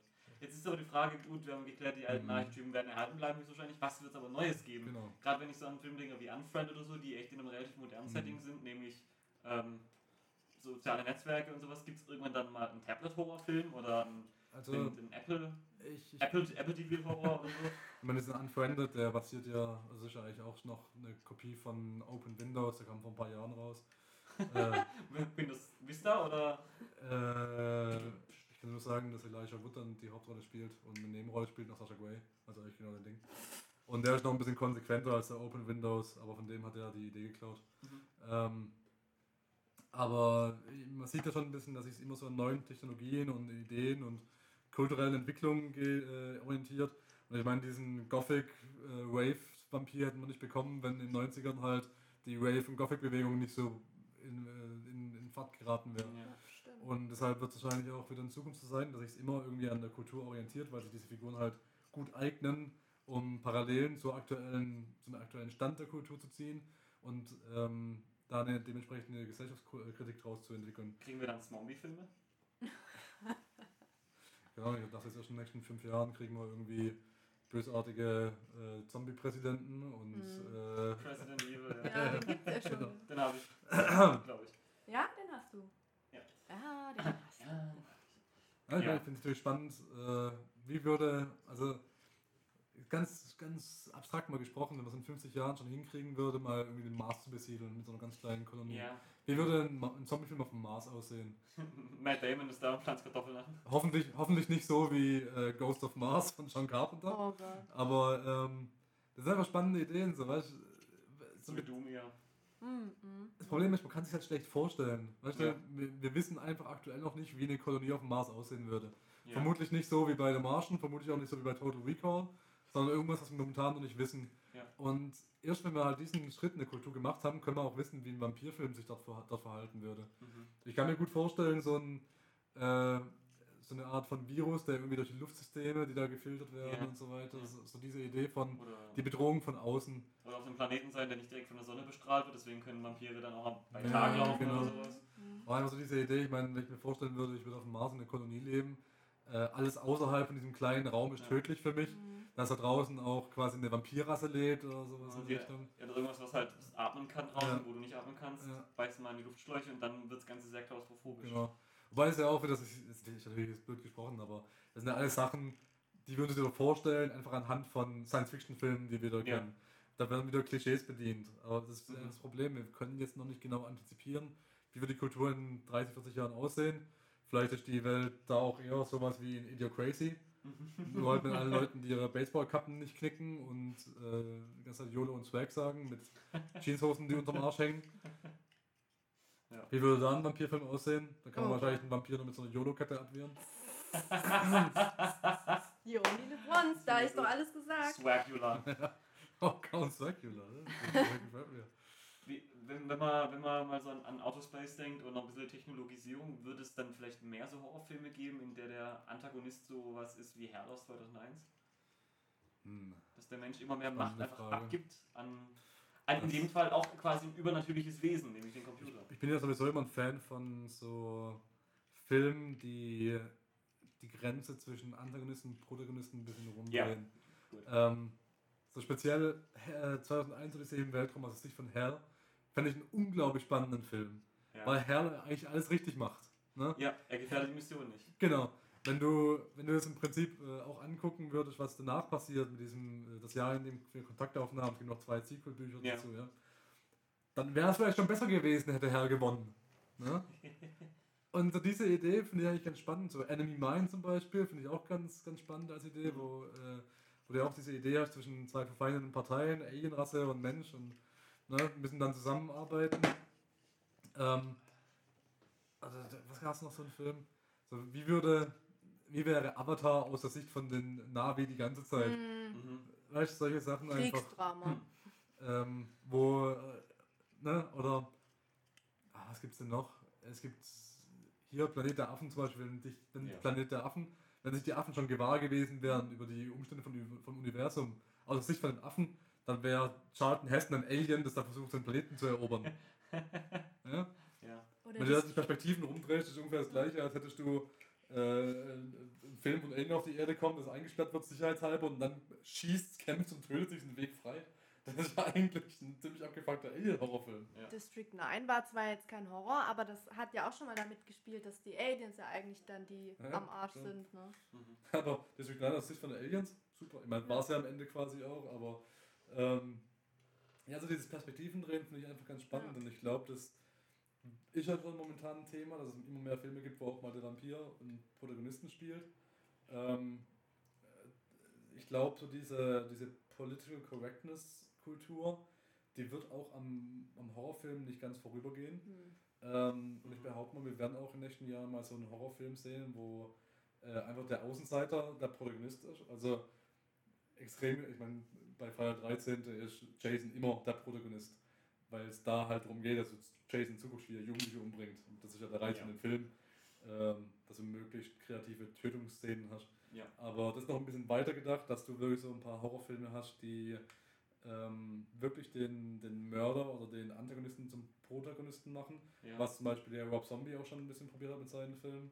Ähm, wo diese Täter aber noch ein bisschen zu krank waren. Ich glaube, da wird es mehr so Es wird für mehr verschwimmen. PCs, genauso mehr PC-Sachen geben, wo es dann der äh, bei, beim Antagonisten auch dargestellt wird, warum er das macht, um es Ja. verständlicher zu machen. Ähm, ich behaupte mal, wir werden auch mehr und mehr ähm, ist schwer zu sagen, aber ich glaube, so übergeordnete Übel haben. Ähm, ich glaube, so diese Trump-Präsidentschaftsära, die wird auch dann nicht vorübergehen. Hm. Das wird garantiert auch so Horrorfilme geben, wo es dann also wirklich so an, um, um ganze Regierung geht, an so Ja. Monstern, gegen die der Mensch einfach nichts mehr ausrichten kann, wo dann auch das der Protagonist ist quasi, diese Mhm. Art von Regierung. Ähm, das gab es in der Vergangenheit auch schon und wird es auch wieder geben. Und danach ist natürlich die Frage, wie es weitergeht. Ne?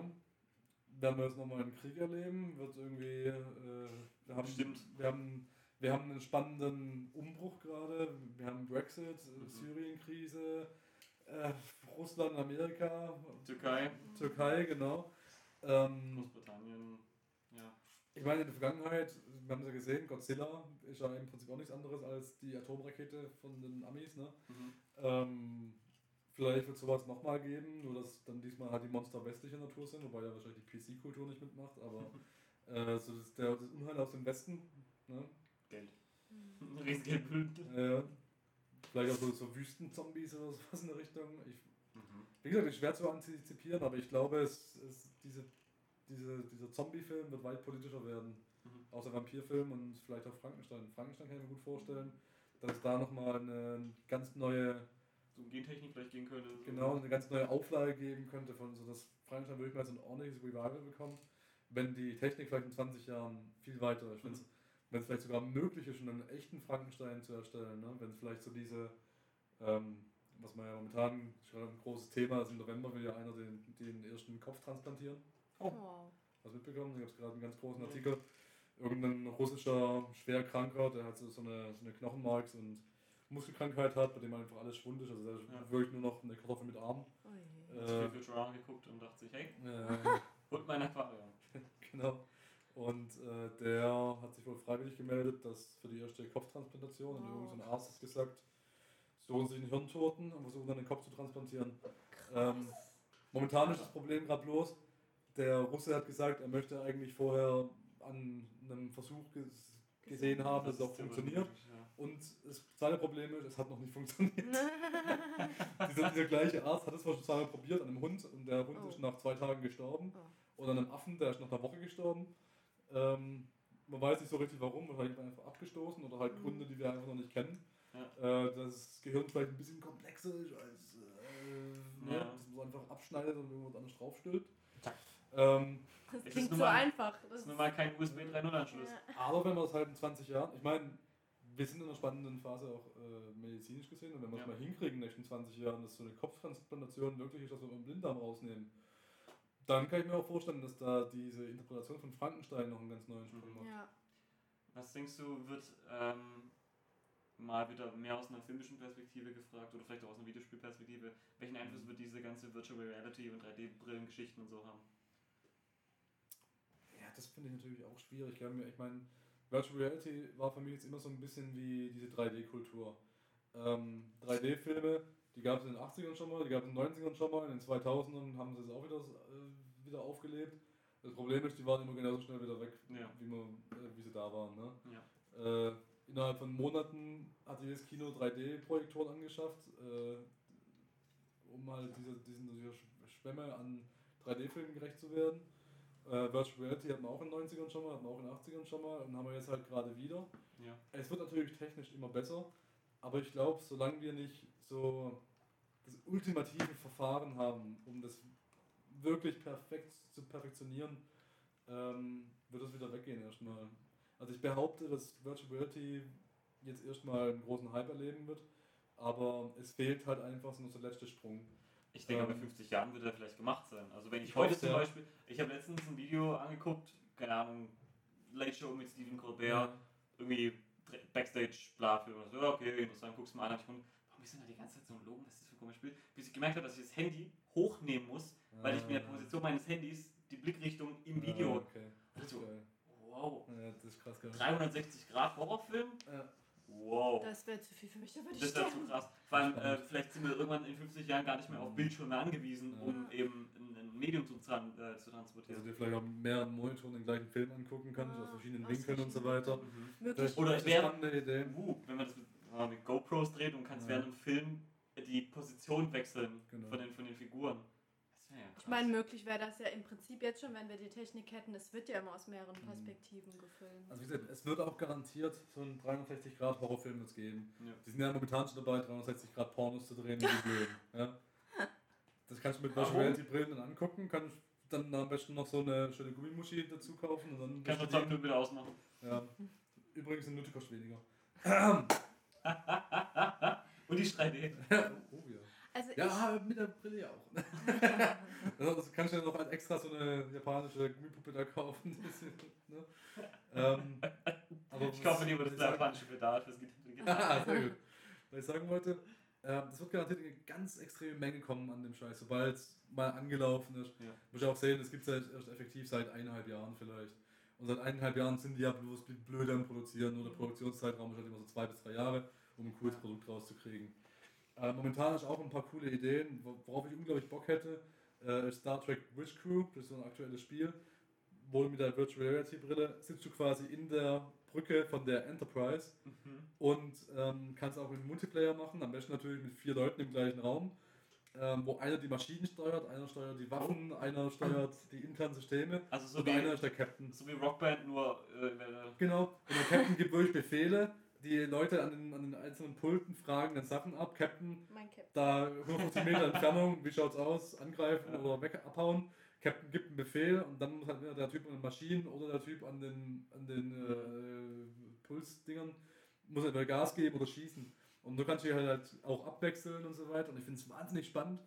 Aber es ist halt noch nicht ganz perfekt, weil du diese Steuerung ähm, mit diesen Knubbels, also die haben immer noch Controller als Steuerung. ja, Ja. ja. Wenn du diese perfekte Immersion anstrebst, dann müssen im Prinzip meiner Meinung nach zwei Sachen gewährleistet sein. Und das geht teilweise, teilweise steckst du aber noch in Kinderschuhen. Zum einen brauchst du ein Interface, das du mit deinen Händen bedienen kannst. Ja. Du, du brauchst ein, das haptisches was einfach. haptisches, genau. Äh, so Shooter in Virtual Reality funktionieren sehr gut meiner Meinung nach, weil du da teilweise so Waffen Waffe bekommst. Genau. und, ja. So. So hast du dieses Enterprise Bridge Crew, wo du eigentlich auf Knöpfe drücken sollst, auf virtuelle Ah, wo dann den Controller in der Hand hast und dann aber auf den Controller drücken musst, Ja. funktioniert wieder nicht. Ja? Dafür funktioniert dieses Sitzen bei der Enterprise. Was schlecht funktioniert, ist zum Beispiel, wenn ich mir vorstellen würde, ähm, ich gucke einen Virtual Reality Horrorfilm und hätte ich Bock drauf, ähm, aber meine Figur läuft einmal durch die Gegend, weil ich mir nicht vorstellen kann, dass dieser Laufband. Horrorfilm komplett im Sitzen in einem Raum funktioniert. Ja? ja. sondern diese, du läufst irgendwo hin Ja. und du bleibst aber sitzen. Das wird sofort erstmal 50% der Leuten zum Kotzen bringen. Dass Ja. du dieses, dass du wirst optisch das Gefühl ja. hast, du würdest dich bewegen, Aber aber dein Körper hat keine G-Kräfte, keinen G-Kräften Ja. ausgesetzt. Ja? Das wird sofort viele Leute abfucken, mich wahrscheinlich auch. Weil ich habe äh, interessanterweise über mich festgestellt, dass ich seekrank werden kann. Das ist sowas, wo ich nie damit gerechnet hätte. Aha. Aber ich gehe davon aus, dass das für mich auch schon rum ist. Ja? Was ich da gesehen habe, ist, ähm, so ein, so ein Startup-Unternehmen hat genau dieses Problem angegangen. Die haben so eine Art riesengroße Suppenschüssel, so ein, so ein Bock eher gebaut, ähm, mit, so einem, mit so einer extrem flutschigen Unterlage äh, und so, einem, so einer Art Geländer drumherum. Und an diesem Geländer bist du an der Hüfte festgebunden. Und wenn du geradeaus oder seitlich oder nach hinten läufst, läuft quasi deine Figur mit, weil in diesem Pad, in diesem Bock, ist quasi Sensoren. sind Sensoren drin, die sehen, wo du hintrittst. Und gleichzeitig ist es halt so rutschig, dass du immer wieder zurück, zurückrutschst in die Mitte. Das heißt, du kannst gar nicht aus diesem Bock rauslaufen, weil es halt so rutschig ist, dass du erstmal dieses komplette Ding da ablegen müsstest. Das sich ja auch in der Mitte noch fixiert. Oh Gott, wird es viele Genickbrüche geben. Ex extrem viele Genickbrüche. So viele Genickbrüche. So You viel get- Horror. gonna break your neck. You're gonna break your neck. You're gonna break your neck. You're gonna break your neck. Da braucht man wirklich so ein, so ein Animus-Ding irgendwie aus diesem äh, Assassin's Creed-Film, wo dann wirklich so ein riesengroßer Kran über dir schwebt, der dich halt der dann halt Geil. mitgeht. Okay. Gekauft. Ich würde mir was wünschen. Was, etwas, das irgendwie viel zu selten bedient wird, wo es aber auch in der Vergangenheit schon geile Horrorfilme gab, nämlich die Tiefsee. Hm. Ich meine, es gab das Ding aus der Tiefe, das war übelst geil. Abyss. Ja. Genau. Und einfach, wir wissen mittlerweile, was für Riesenviecher da unten leben, diese, diese Riesenoktopusse zum Mhm. Beispiel. Und einfach mal, ich meine, wir haben Godzilla, wir haben King Kong, warum nicht mal noch was Großes aus der Tiefsee? Ah. Oder Pacific ist-. Ja, genau. Mhm. Einfach mal ein bisschen noch was davon, weil das sind im Prinzip auch Lebewesen, die es gibt. Nur die halt bis jetzt niemandem was getan haben, aber das Ja. könnte ja durch atomare Verseuchung auch mal Ja. kommen. Jo. Und ja, das mit dem Weltall. Wie geht das weiter? Ich meine, Transformers zum Beispiel gibt es ja jedes Jahr einen neuen Mhm. Film, dass die wiederkommen. Aber dass es halt wirklicher Horror ist, ist irgendwie noch wenig gekommen. Es spielt, ja, es spielt ja eigentlich immer im Weltall, der Mhm. Sci-Fi-Horror, aber nie, dass sie wirklich zu uns auf die Erde kommen. Ja. Da gab es ja noch nie einen wirklichen Horrorfilm, wenn ich mich nicht irre. Mm, Sound, äh, naja, äh, hier, wie heißt er? Von J.J. Abrams, Cloverfield, Ja, doch, stimmt, ja. Das Äh, Ding. Wobei das angeblich, das ja, Ding stimmt. auf einer anderen Welt. Doch, das ist mal ins Wasser gefallen, ne? Äh, bei Cloverfield. Wie, wie heißt der eine, dieser klassische aus den 70ern, der auch nochmal geremaked wurde? Wo- Parasiten, nee, wie heißt denn der? Äh, Da, da wo die Aliens sich halt auch Ah verwandeln ja. Species? Independence Day, was? oder? Nee. Nee, nee, nee. Species? Hieß es? Nee, auch nicht. Da nehmen die Besitz von Leuten und verwandeln sich dann in die. Ah, ah, ah, Das ist ah, ein ah. ganz klassischer Film. Denn Also für, bislang klingt es wie das Ding. Body Snatchers? Body Snatchers kann es sein. Also das Ding aus einer anderen Welt ist natürlich nochmal was, aber Ja.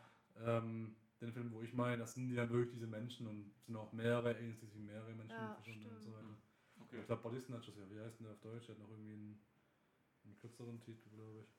In einer Äh, besser recherchierten Sendung. ja, Ich meine, es wäre einfach so auch ein Pendant zu, zu, zu bevorstehenden Kriegen. Einfach wieder so eine Invasion, sowas ja Angriff der Übermächtiges. Körperfresser heißt auf Ah, Deutsch. ja. Ja. Ja, also es, es gibt so ziemlich alles schon. Das Problem ist, ähm, wenn ich jetzt auch so drüber nachdenke, viel von dem, was wir gerade auch aktuell haben, was sich als gute Vampirfilme auch hervorhin gewertet hat, sind eher so Sachen, die gehen eher wieder einen Schritt, Schritt zurück. Mhm.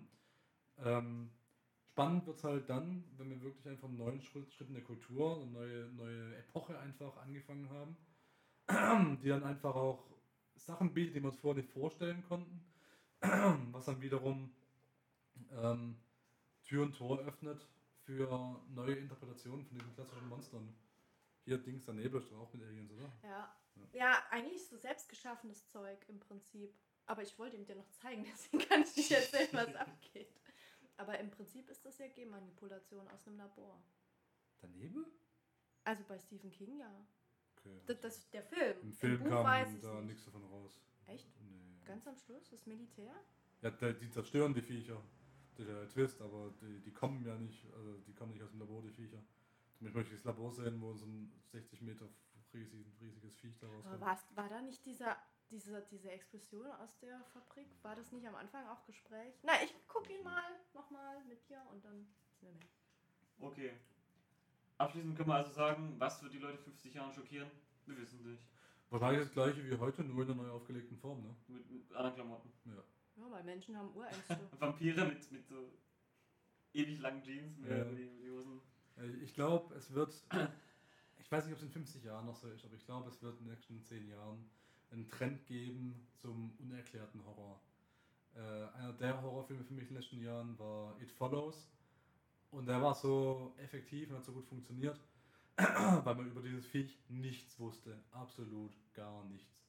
Und ich glaube, das wird sich so ein bisschen rehabilitieren, dass man mehr Monster und mehr Gefahren bekommt, die aus der Ungewissheit kommen, weil wir leben in einer Zeit der Ungewissheit. Von daher ist das relativ spannend ähm, und ein, wahrscheinlich ein relativ gutes äh, kulturelles Thema, das da auch aufgegriffen wird. Momentan leben wir auch in einer Zeit, um das nochmal die Brücke zu schlagen, wo sich jeder Tag was Neues, Spannendes bietet, das man vorher nicht erwartet hat. Hauptsächlich aus Amerika. Jeden Tag lustige Schlagzeilen. Mal gucken, wie es damit weitergeht. Okay. Fragen, Anregungen, Kritik? Keine. Keine. Gut. Außer mehr Tiefseehorror. Ja, diese Horror. Okay. Dann würde ich sagen, kommen wir zum Kevin der Woche, oder? Oh ja, keine Woche. Mhm. Der Kevin der Woche. Und dieses Mal habe ich natürlich wieder einen Kevin der Woche mitgebracht. Du wirst dich hoffentlich auch sehr freuen, Dennis, denn wir haben einen neuen Rückkehrer, Kevin. Oh. Ja. Erinnerst du dich noch an Kevin Gates? Ja, warte, warte, der Kevin Gates, das war dieser Rapper, der mit neben seiner toten Oma posiert hat. Hashtag sad. ja, genau. Ist mit seiner toten Oma passiert, oder da war die Anschlussgeschichte auch noch, dass er auf einem Konzert Leute getreten und verprügelt hat. Oh ja, da hast du das Video von der von der Alten gezeigt, die da runter. Genau, genau.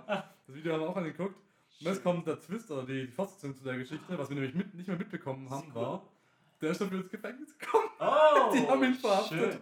und haben ihn in den Klatsch geworfen. So, Nicht dafür, dass er schwarz war, sondern. Er hat bestimmt auch ein bisschen eine Rolle gespielt. jetzt pass auf.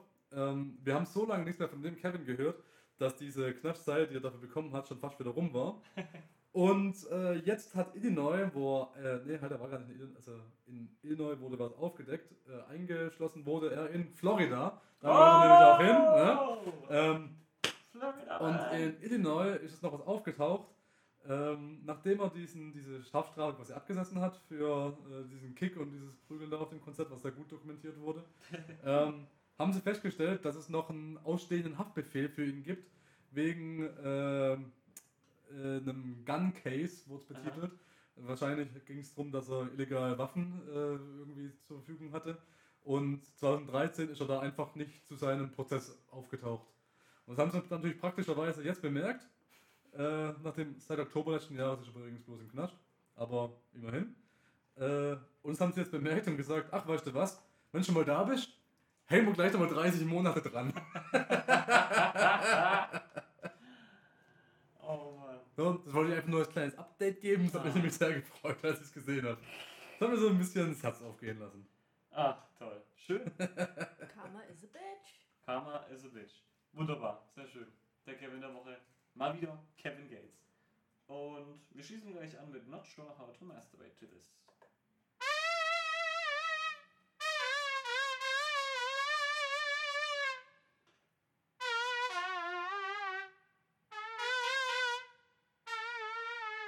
Not sure how to masturbate. Und diese Woche habe ich gedacht, anlässlich des 10-jährigen Geburtstags von Pornhub, gucken wir uns doch einfach mal ein paar von den Statistiken an, die Pornhub dafür veröffentlicht hat. Oh, cool. Da, also Pornhub ist ja bekannt dafür, dass die regelmäßig zu irgendwelchen Anlässen ein paar Infografiken oder generell Statistiken Ja, raushauen. ficken.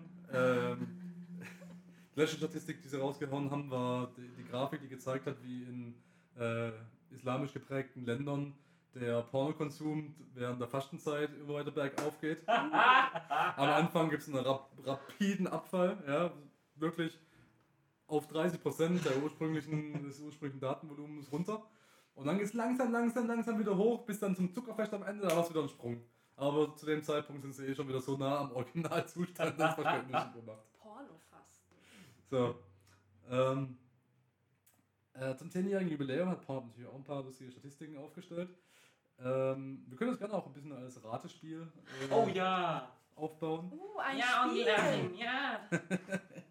So. Im Jahr 2008, äh, es geht gerade um Mobilnutzung und ähm, Laptop, also Computernutzung, ne? Äh, Im Jahr 2008 war das Verhältnis, klar, da gab es noch keine Smartphones, also gerade das erste Smartphone, was weiß ich, ähm, war das Verhältnis noch 1% mobil, ja? 99% statische Computer. Im Jahr 2014 waren wir schon bei 56% mobil, das heißt ein Anstieg von innerhalb von sechs Jahren um 55%. Und jetzt bitte eure besten Schätzungen, was wir im Jahr 2017 haben. Ich würde sagen 87 Prozent. 80 Prozent. Na, gar nicht mehr so viel. 75% sind wir gerade mobil. Ah, okay. Also ganz interessant, aber Ja gut, drei Viertel der Leute auf, auf mobile Nutzung. Hast du mobil schon mal ein Porno angeguckt? Nee. Aber ich habe auch mal so eine lustige Grafik gesehen, war so die, die Handygröße, wie sie immer kleiner wurde und dann so, so in der Timeline, the moment we realized that we could watch porn on mobile devices, dann sind sie wieder größer geworden. So, jetzt dürft ihr mal schätzen, wie viel, ähm, wie viel Gigabyte an Daten jedes Jahr hochgeladen werden. Ich glaube, das ist in Gigabyte nicht mehr zu berechnen. Ich würde mal, ich würde sagen, wir sind bei mehreren Terabyte, so vielleicht sogar ein Petabyte, aber ich sag mal so Pedobyte. ein Pedo. Uh, ähm, doch, ich sag ein Petabyte. Die Lösung ist 684.352 Gigabyte jedes Jahr. Also nicht ganz, aber ne? Ordentlich. Das sind äh, umgerechnet 10 Millionen, ein bisschen mehr als 10 Millionen Videos im Jahr. Ähm, was bedeutet, jedes Jahr werden 173 Jahre an Videolaufzeit hochgeladen. Ja. So. Was es auch bedeutet, ähm, äh, im Jahr 9 1844, am 24. Mai, wurde der, äh, die erste telegrafische Nachricht äh, versendet. Wenn man damals angefangen hätte, Pornhub-Videos zu gucken und nicht keine Pause gemacht hätte, wird man heute immer noch neue Videos angucken. und das wird sich auch so schnell nicht ändern, wenn jedes Jahr 104, 173 Jahre neue Videos kommen. Das ist schon krass. Also das wäre so eines von den. Das wäre zum Beispiel ein Langzeitprojekt, das ich mir überlegen würde, wenn ich un unsterblich wäre. Aber das wird natürlich trotzdem nicht fertig. Ja, aber du hast. Das ist das gute Gefühl, du hast immer irgendwas zu tun. Aber irgendwas zu Weißt. Bude ist geputzt, aber hast es gemacht. Ich habe alle Bücher gelesen. Oh, Du musst auch jetzt was ein paar Jahre wenn du unsterblich bist, dann musst du nichts mehr essen. Das ist nicht gesagt. Das heißt, du wirst nicht sterben. Aber es macht ja Spaß. Du hast ja vielleicht trotzdem Hunger und das tut weh. Achso, okay. Ja. Ähm, Das so, sollten wir mal erörtern im eigenen Podcast. diese, diese äh, Stunden an neuen Videos, äh, die hochgeladen werden. 2007 waren es noch 134. Mhm. Also 134 Stunden an Videos im Jahr 2007 noch.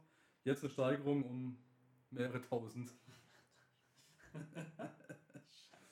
So, und jetzt möchte ich von euch wissen, Was sind die am meisten hochgeladenen Kategorien aller Zeiten? Darf ich anfangen? Ja. Red Hat. Ich bin nicht dabei. Oh. Ich würde sagen, sowas wie Stepmom oder Stepdaughter oder sowas. Weil die Leute sind krank. Auch nicht dabei? MILF? Au. Footjob. Auch nicht dabei? Ähm, POV? Was ist das? Nein. Point of View, das ist praktisch wie wenn du ein GoPro auf dem Handy bist. Also So. gibt's auch. Es gibt auch Typen, die sich immer so ein Tablet angucken und dann sich quasi auf den Bauch halten. so. Ja, kennst du von einem Freund nach ihm, ne? Habe hab ich, hab Blowjob? ich, hab ich mal erzählt. Blowjob ist dabei mit 1.388.253 Videos. Äh, anal auf jeden Fall. Weniger mit 663.769 Das ist wie Videos. gerade das, das das versaute Familienduell gerade. ja, allerdings. Kacke. Nein, äh, äh, Hentai, auf jeden Fall. Hentai. nein. Ah, scheiße. Ah. Klassischer Das Sex? große Porno-Kategorie raten. Das denkst du doch keine Kategorie bei der was bist du? Ja, weiß ich, Sex. Missionarsstellung. Kategorie Video. Ähm, Das ähm, Tintenfisch Tentakel. Nee, das ist ein bisschen zu speziell. Viel, viel simpler. Hatten Blowjob, hatten Anal. Vaginalverkehr. Blowjob hat man auch nicht. Doch, hast du Hab doch ich doch gerade eben gesagt. Hast du zuerst mal gesagt, Blowjob. das ist dabei. Also habe ich gesagt, das ist dabei, okay. Ja. Ja, Äh. Blowjob, Genau, also, sorry. ähm, Big Boobs. Big Tits ist dabei mit Ja. 738.822. Es gibt noch sieben Antworten, gibt es noch, die ihr theoretisch machen könnt. Ah. Du Ja, gay vielleicht? 1.830.053 auf Platz 2. Oh, Teen. Wir suchen noch die Top-Antwort. Teen in Klammer 18 plus ist dabei mit 887.488. Aber die Top 1 haben wir noch nicht. Euch fehlt noch Platz 1, Platz 4, Platz 6, Platz 7 und Platz 9. Aber German. nein, Boah. Ähm. Wie sagt man das? So Spanner? Irgendwie? Voyeur. Voyeur, ja. Mm, mm, nicht ganz, aber um es zu beschleunigen, lasse ich es gelten. Es ist nicht Voyeur, aber es geht ungefähr in die gleiche Richtung. Ja. Wird wird gleich einen Haufen Hate geben, aber Fetisch ist mit dabei. Ah, okay. 737.650. Hatte ich Amateur schon? Amateur? Nein, und das ist die Top-Antwort! Ah. Mit Ja. 2.264.755. Das weiß Dennis, weil er die Klickzahlen so schön hoch gemacht hat. So, dann haben wir die Top-Antwort auch haben. Hier haben wir noch Platz 4, Hardcore. Oh. Platz Ja, 6, okay. Masturbation. Aha. Platz 7, schwierig, Babe. Babe. Babe. Wa- Was darf ich darunter verstehen? Gut gemacht, Schwein. Wahrscheinlich ist Babe ist so die bisschen ältere Version von einem Teen. Aha, Okay. solange es kein Babe, Baby ja. ist. So, und jetzt Okay. hauen wir noch schnell ein paar Kurzstatistiken raus, nachdem wir das jetzt geklärt haben. Dann ist natürlich der King der Top-Antwort. So.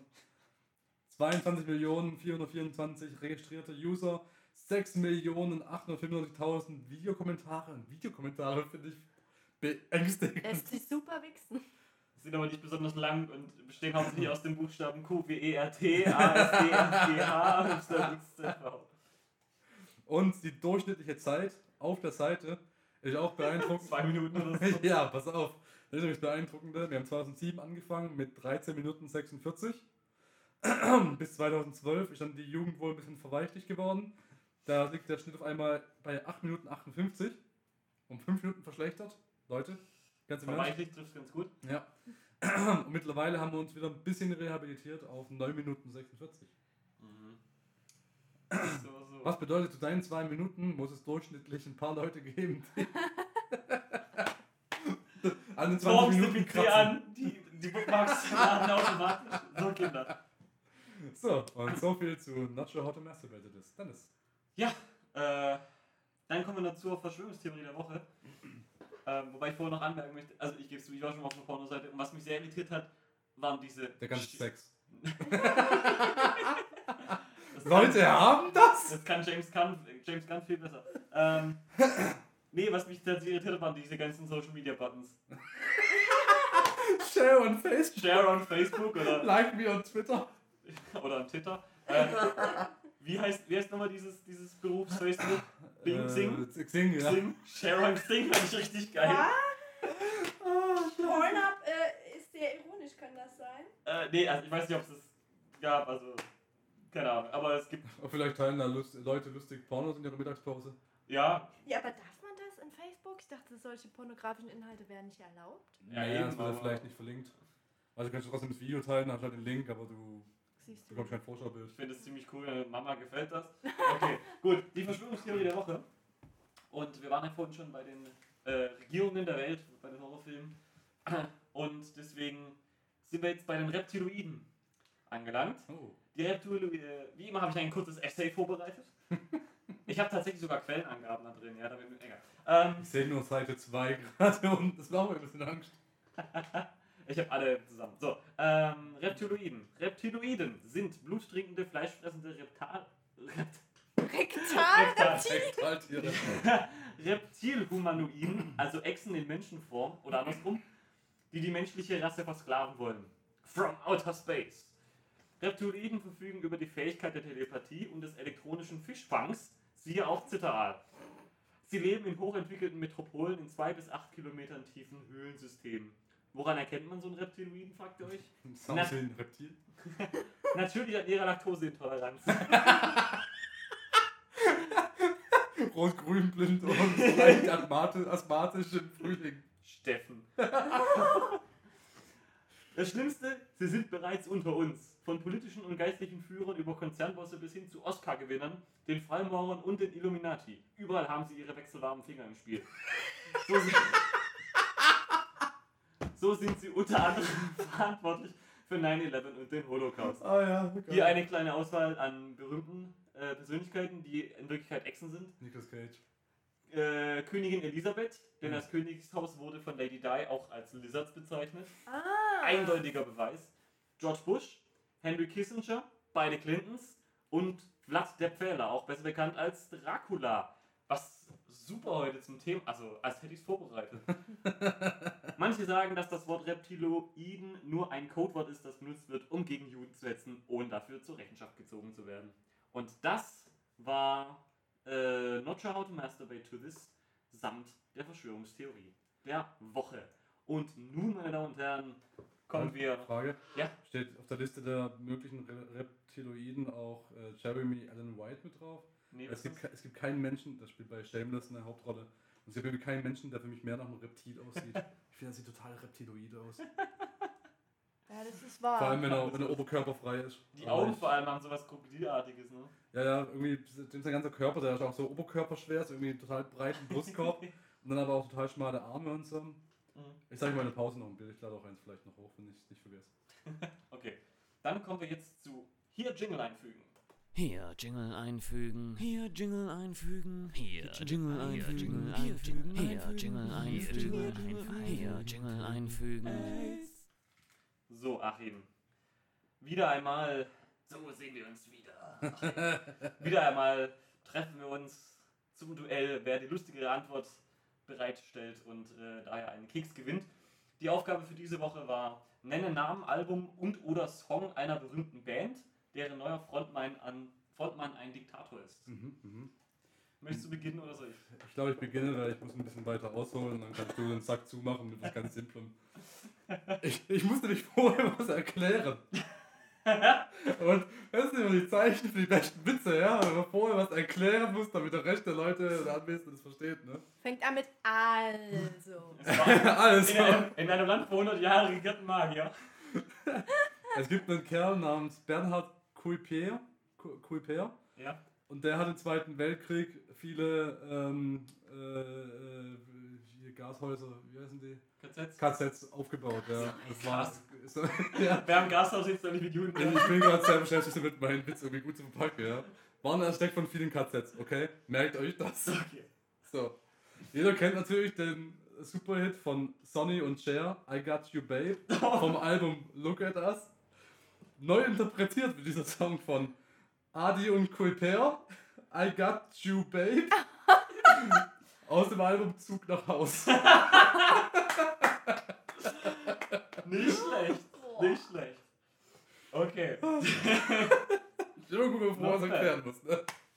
Das, ja, ich finde gar nicht mal so schlecht. Ich habe eine Top 3 Antworten zusammengestellt. Ähm, einmal hätten wir einfach Nazi Dezi. Okay. Ähm, Heilen mit äh, ihrem Hit Might as well Trump. Okay. Und natürlich Bob Maole mit I Shot the Sheriff, but I didn't shoot the dead Putin. Oh Gott. Also für Lechten bekommt er Abzug. Aber also die ersten zwei fand ich ziemlich stark. Okay. Ich wollte nur anmerken, dass Putin Klavier spielen kann. Das ist gut, dann darfst du dich jetzt entscheiden, welchen besser fandst. Selber schuld. Ich muss dazu sagen, dass Putin auch äh, oberkörperfrei Klavier spielen kann. Ohne Hände. Auf einem Bär. Und damit meine ich nicht auf einem Bär sitzen, sondern mit dem Bär Klavier spielen. Also, trotz vorherigem Erklären muss ich sagen, Achims Version war runder. Alter. Also, es hat halt alles drin gehabt, ne? Ja, ja. Das hat mich auch erstaunt. Also, es war sowohl Interpreten als auch Song als auch Album. Das muss ich dir hoch anrechnen. Soweit habe hab ich es nicht geschafft. Gut, ja, dann haben wir das wohl geklärt. Dann Ne? kriegt Achim äh, den Keks und äh, die große Ehre, den Teaser fürs nächste Mal bereit zu sagen. Hier übrigens der Reptilietät. ja, äh, das hieß das nächste Mal, ganz klar. Ich habe auch was vorbereitet und zwar möchte ich von dir nächstes Mal wissen, Dennis. Welche Krankheit würde sich gut als Eissorte machen? und warum? Alles klar. Als Eissorte machen und warum. Das finde ich gut. So, wunderbar. Dann habe ich diese Woche den Keks verloren. und das ist eine harte Tatsache und deswegen machen wir jetzt weiter mit, nennen wir es Fakten. Ich liebe die Wahrheit. Alternative facts. Niemand hat die Absicht, eine Mauer zu errichten. alternative Ich facts. liebe die Wahrheit. Fakt. Und auch den Nervenkitzel auch. Achim. Mir ist gerade aufgefallen, dass ich diese Pornhub-Geschichte eigentlich für die Faktensache haben wollte. Passt doch gut zu Fakten. ja, schon. Und ich, eigentlich habe ich was anderes anders vorbereitet. Aber es passt auch so rum gut. Was auch zeigt, wie schnell unsere Kategorien verschwimmen können, wenn man es mal drauf anlegt. Aber draufgeschissen. wie der Franzose sagt. So. ähm, das Problem ist, jetzt muss ich das mal klären, haben wir die Geschichte schon mal gehabt von äh, dem Adler Auge Cunningham und der Legende, warum Karotten gute Augen machen? Das Nein. kommt mir ehrlich gesagt bekannt Ich vor. kenn's, aber ich glaube, wir hatten es noch nicht bei Telegram. Das ist sehr gut. In dem Fall machen wir es einfach. Und wenn wir es schon mal hatten, dann äh, schreibt eure Beschwerden an kerstin.sonnenwirbelentertainment.de. Oder presse at sonnenwirbelentertainment.de. So. ähm, es ist allgemein, dass Möhren sehr viel Vitamin A enthalten. Ja? Ähm, und heutzutage haben wir immer noch diese Legende, die hauptsächlich von unseren Omas eingeblüht, eingebläut wird, dass Karotten extrem gute Augen machen und dementsprechend sollen wir alle gut äh, viele Karotten essen. So. Ja, kenne ich von Shoot'em Up. Genau. ist mehr Gemüse. Ähm, das Ding ist, diese Legende kommt eigentlich aus dem Zweiten Weltkrieg. Ja? Ja. Im Zweiten Weltkrieg haben nämlich die, ähm, die Briten äh, ziemlich früh ein neues Radarsystem entwickelt. Ja? Weil vorher hatten wir die, nicht, mehr, nicht diese Langstreckenradars, die wir auch heute noch haben, sondern äh, welche, die nur ab einer bestimmten Höhe funktioniert haben und auch noch ein bisschen eine gewisse Reichweite hatten. Die Engländer haben das Ganze verbessert und hatten auch ein Langstreckenradar, mit dem sie quasi unterhalb von dieser äh, Grenzhöhe Flugzeuge entdecken konnten und auch überall, also bis zu einer gewissen Reichweite. Ähm, die Briten waren ja nur schon immer clever, wenn es um, äh, um lustige Spielchen im Zweiten Weltkrieg ging. Und so haben die es einfach niemandem verraten. Die Schelme. Ja, und was wir gesagt haben ist, die haben dann äh, Poster und alles drum und dran gedruckt. Ja. Die haben eine ganze Werbekampagne rausgerückt, ähm, indem sie ihren, ihren neuesten Neuzugang in der, in der Armee beworben haben, nämlich den Oberst John Cunningham, äh, der 1917 anscheinend geboren war und das Spitzname, den Spitzname Katzenauge oder im, im Englischen Eagle Eye, Ja. äh, nee, Cat Eye Cunningham, im Deutschen es Adlerauge Cunningham, ich so. Katzenauge. Katzenauge. War so eine ja, genau äh, Katzenauge Cunningham äh, hatte. Und diese Lege der Legende nach ist der immer nachts mit seinem Geschwader 604 rausgeflogen und hat einfach ziemlich früh die deutschen Flugzeuge gesehen. Ja? Und äh, geschoben haben sie das Ganze, laut dem Interview, das sie veröffentlicht haben, auf den großen Karottenkonsum von diesem Cunningham in der Vergangenheit. Der Witz ist, dass diese Lüge so perfekt war, dass sogar die Amis die geglaubt haben. Und die Amis haben ihre eigene PR-Kampagne entwickelt, um den Leuten beizubringen, dass sie mehr Karotten essen müssen im Krieg gegen Hitler. Und anscheinend, also äh, da, da streiten sich die Geister, laut dem Buch, was ich hier gerade vor mir habe, äh, haben diese Deutschen die, diese Lüge anscheinend nicht gefressen. Äh, andererseits, wenn sie es nicht gefressen haben, frage ich mich, warum diese Lüge auch in Deutschland so verbreitet ist heute noch. Und letzten? Endes, letzten Endes hat es wohl funktioniert. Die haben diese Entwicklung von diesem Radarsystem erfolgreich äh, verschleiert unter dem Vorwand, dass ein Typ viele Karotten gefressen hat. Super, finde ich geil. Ja. Fake News. Fake carrots. Gonna build a huge. Ich mein, du musst immer so geil drauf sein, dass du so eine Lüge für den Krieg entwickelst, die so gut ist, dass sie seine Verbündeten die glauben. Aber, ich weiß nicht. Stell dir vor, du bist wirklich im Krieg und das, das Leben eines Volkes hängt davon ab, welche Entscheidung du in den nächsten 10 Minuten triffst. Also, Und dann steht da einer da, ich hab eine Idee. Sie ist so verrückt, dass sie fast funktionieren könnte. Lass uns sagen, wir essen Karotten. Vor allem Karotten ist so gut. Wahrscheinlich war das Einzige, was sie noch vernünftig anbauen konnten, weil es halt unterirdisch gewachsen ist. Super. Gut. Nennen wir es Fakten, wie immer. Schöne kleine äh, Bissen aus der Geschichtsschreibung der Menschheit.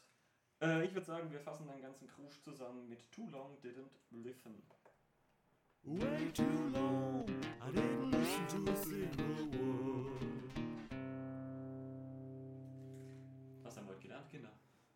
So, ich habe gelernt, wenn die Vampire mehr Karotten gegessen hätten, anstatt Blut zu trinken, hätten sie frühzeitig Twilight kommen sehen. Ich habe gelernt, dass wir in 50 Jahre Horrorfilme mit Tom Cruise als jüdischen Reptiloiden sehen werden. Ich habe gelernt, dass ähm, in 50 Jahren wahrscheinlich Karotten auf Pornhub der größte Horroreintrag sein werden. Ich wollte auch gerade sagen, dass ich gelernt habe, dass ich in 50 Jahren vielleicht schlechtes Rückenmark habe, aber dafür verdammt gute Augen.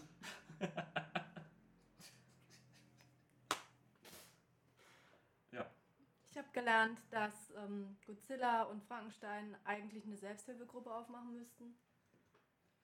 Äh, ich habe gelernt, dass. Ähm, Du die Zahlen von Pornhub angesteigert hast. nee, ich bin auf YouPorn. äh, und zwar mit immer meine ich immer. äh, ja. Ich habe gelernt, dass wenn Mao eine Karotte geraucht hätte, er Putin nicht erschossen hat. Keine Ahnung. Ich habe gelernt, wenn Dennis seine zwei Minuten auf Pornhub verbringt, dann soll er gucken, dass die Mumie in der Nähe ist.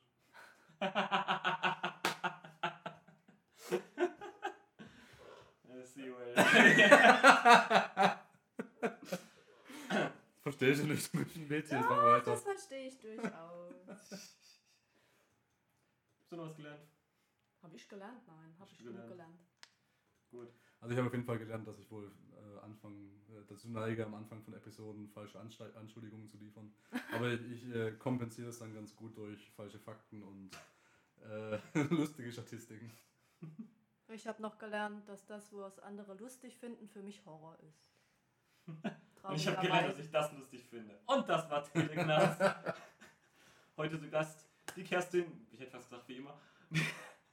wie immer die Kerstin und natürlich Sir Achim Bechtold. Mein Name ist Dennis. Kategorie 11 auf Pornhub. Mein Name ist Dennis, das Radiogesicht Müller, das war Teleknast. Wir freuen uns auf das nächste Mal. Bis dann.